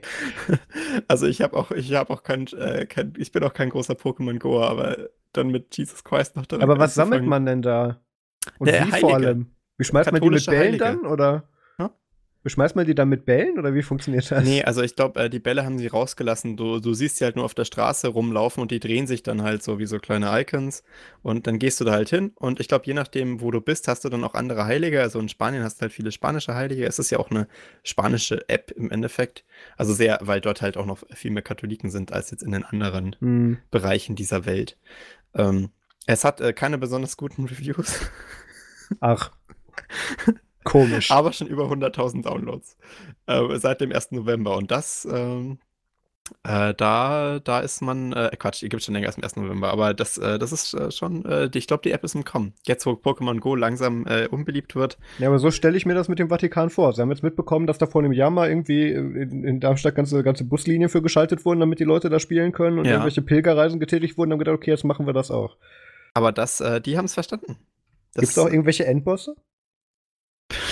Ich weiß, okay. nicht, Ja, ich weiß nicht, wie blasphemisch diese App sein darf, Ich hab- sie vom genau. Vatikan abgesehen. Ich habe da gerade viel zu viel Spaß mit. Okay, dann lass mal zum MFG kommen. Fangen wir mal an.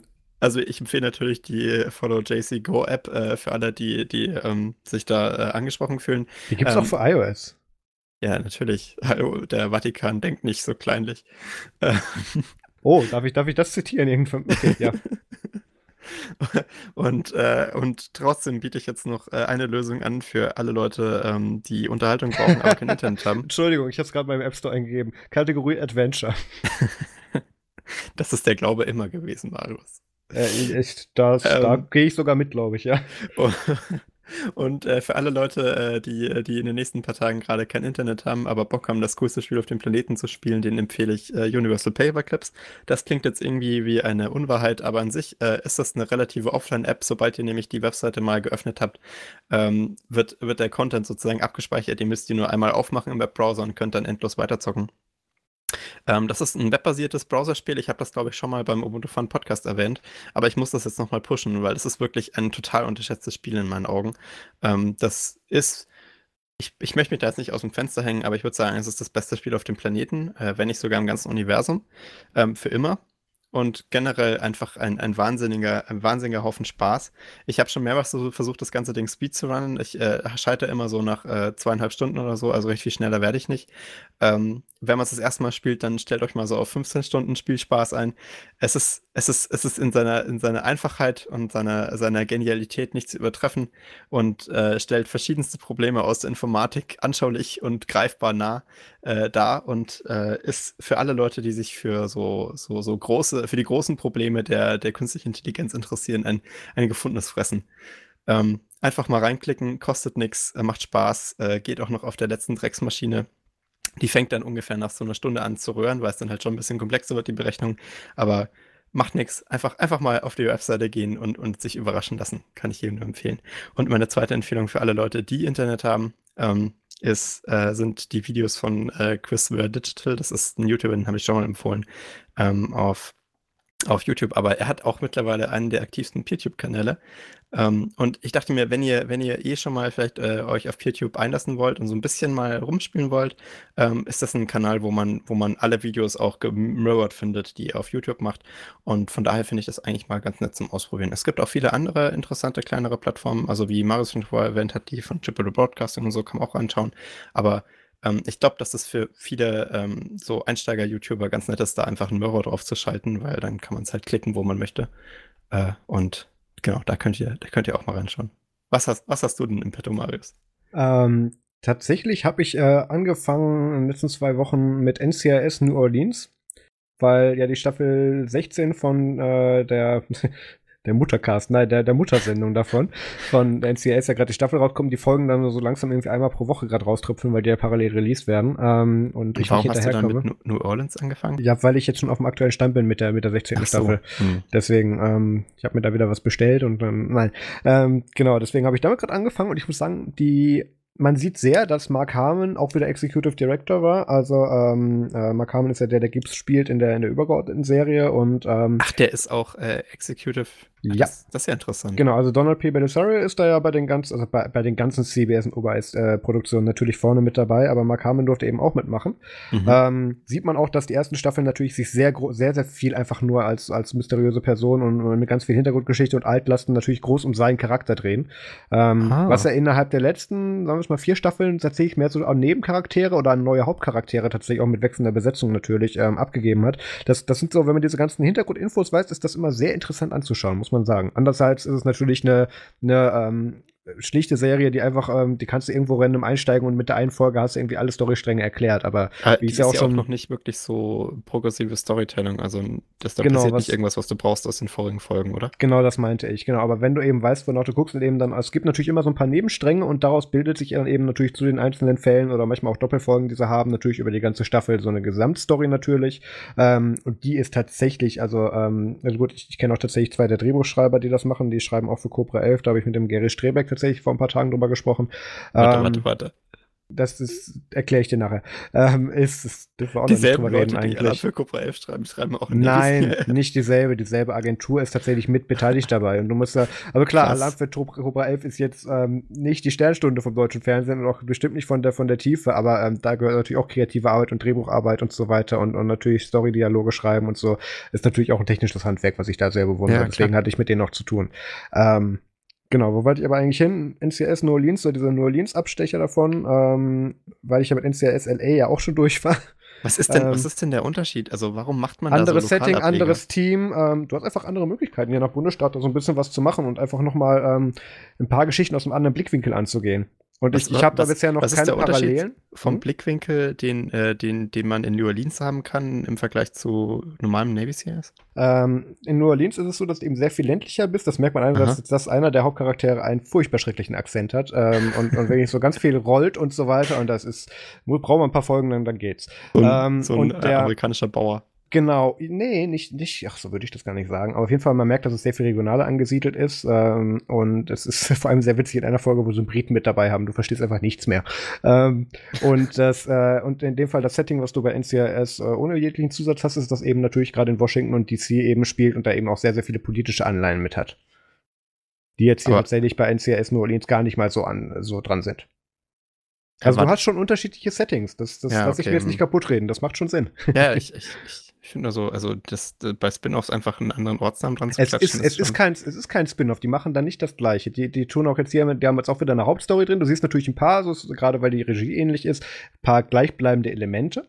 Mhm. Aber ähm, ich habe da bisher nichts sich wiederholendes gesehen. Vor allem ganz spannend wird es, wenn sie so dann irgendwie, ich glaube, in zwei Folgen pro Staffel dann irgendwie so ein, so ein Spin-off bzw. ein Crossover machen wo dann irgendwelche aus dem einen dann bei denen irgendwie zusammen bei einem Fall mitarbeiten. Also ähm, ich, ich frage mich, die ob der sich Navy das Storytelling wirklich so viele Aufgaben hat, weil dann sehe ich, das, das ist doch das so ein, so ein äh, Navy-Dings, ne?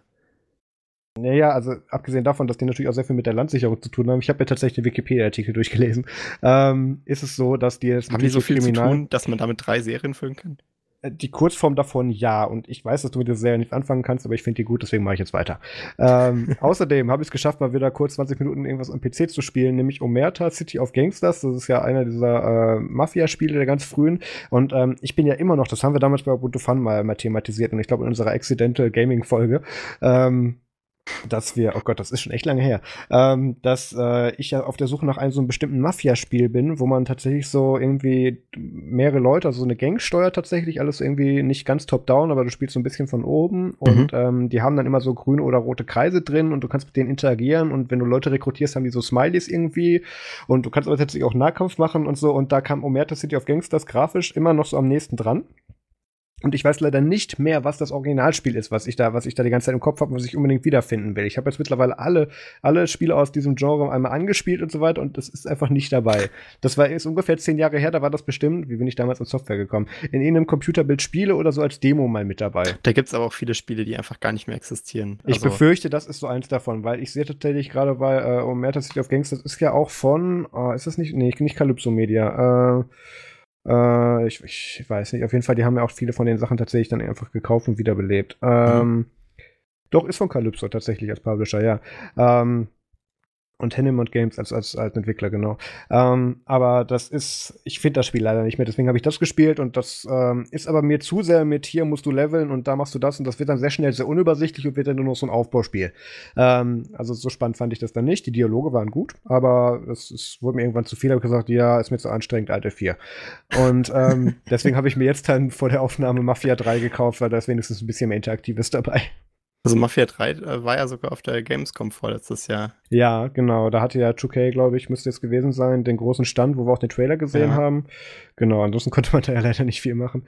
Ähm, ja, genau, 2K war das ein Icebreak für Mac. Ähm, ja, werde ich nach der Folge und nachdem ich die geschnitten und hochgeladen habe, bestimmt noch mal ähm, für ein paar Stunden spielen. Und dann würde ich jetzt, wir haben es ja vorhin schon ein paar Mal angesprochen, ähm, das Elon Musk-Interview empfehlen, nämlich von der, also einerseits möchte ich einen Podcast empfehlen, nämlich Recode Decode mit Chaos Wisher. Ähm, die ist Teil von, von äh, Recode Media und äh, Recode Decode ist einer der Podcast-Formate, äh, äh, die sie betreut und ähm, mhm. die spricht jede Woche mit ähm, CEOs von großen Unternehmen oder irgendwelchen anderen interessanten Persönlichkeiten, aber alles immer eben von Business-Level aus und ähm, nimmt das eben auseinander. Sie hat oft ganz viele von Microsoft mit dabei und diese Woche eben mal wieder ähm, äh, äh, Elon Musk hatte sie dabei und hat dann wirklich 80 Minuten lang mit ihm ein Interview gemacht und das ist eben in Podcast-Form und ähm, die macht das sehr gut und das ist also, immer sehr interessant nicht, ob er zu. Weed raucht oder nicht. Nein, ich, wir können gleich noch mal kurz über die Weed-Geschichte reden, das regt mich ja so auf.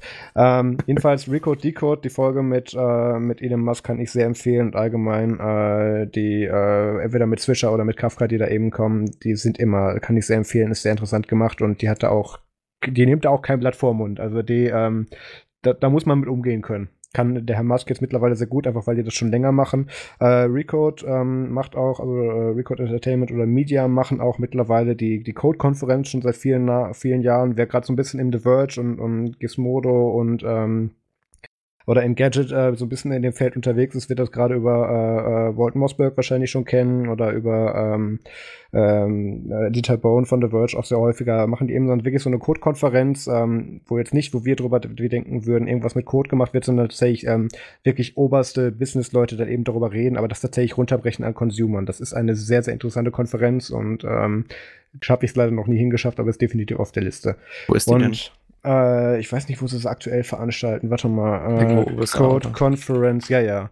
Ah. Code Conference, äh, events.record.net. Äh, ich möchte diese Privacy Consent Meldung wegklicken. Danke. So, ähm, Du kommst auf die Webseite noch drauf. Ja, äh. Krass. Kalifornien. Ah ja. Genau. Okay. Also CodeCon kann ich auf jeden können. Fall empfehlen. Ähm, ist, das ist immer, also ich, ja, ich muss die Seite mal zumachen, sonst lese ich hier die ganze Zeit nur noch. Ähm, Fände ich sehr gut und gerade das Format kann ich auch empfehlen und allgemein, was alles so aus der Vox Media ähm, so rausfällt oder unter, der, unter denen gepublished wird. Da sind super Sachen dabei. Ähm, dann noch mal jetzt kurz zu diesem Interview, ähm, diesem Podcast mit Elon Musk, wo er dann eben auch mal kurz an dem Joint gezogen hat. Das also ich Interview, bin der Letzte, der gegen, gegen das was sagt.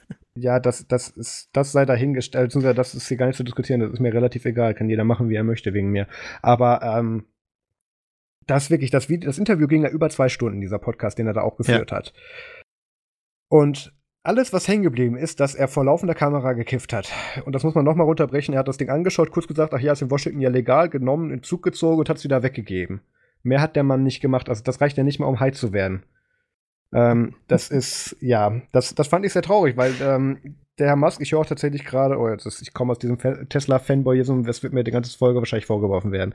Ich höre tatsächlich auch accidentally die Autobiografie von ihm, die, äh, wo, ein, wo ein paar Writer ihn über ein Jahr lang begleitet haben und eben wirklich die gesamte Entstehungsgeschichte von, ähm, äh, wo er eben aus Südafrika kam, bis hin eben über, äh, wo er dann damals äh, eben was, wo später PayPal wurde, aufgebaut hat und dann äh, die, die X-Factory und so weiter gemacht hat.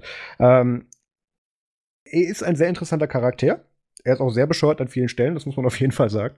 Ähm, aber da kriegst du so ein anderes Feeling tatsächlich dafür, wenn man so ungefähr nachvollziehen kann. Weil wenn man dieses ganze Hintergrundwissen nicht weiß, ist das ein Mann, der sehr irrational reagiert und ähm, wo man nicht weiß, woran man ist. Und ähm, Ja.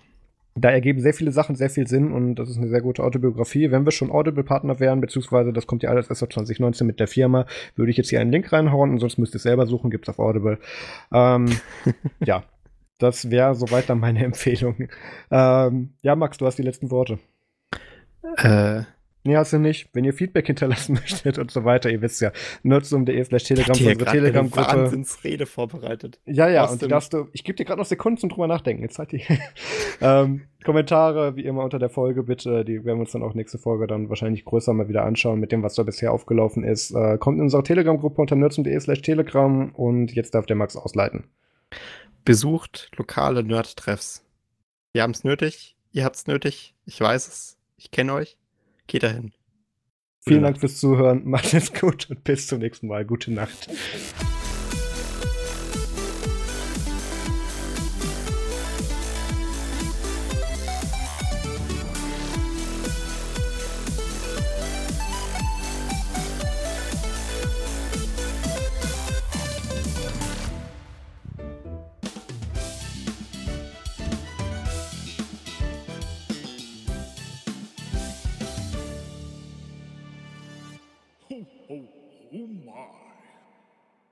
Und Stop Recording und so. Genau, und so.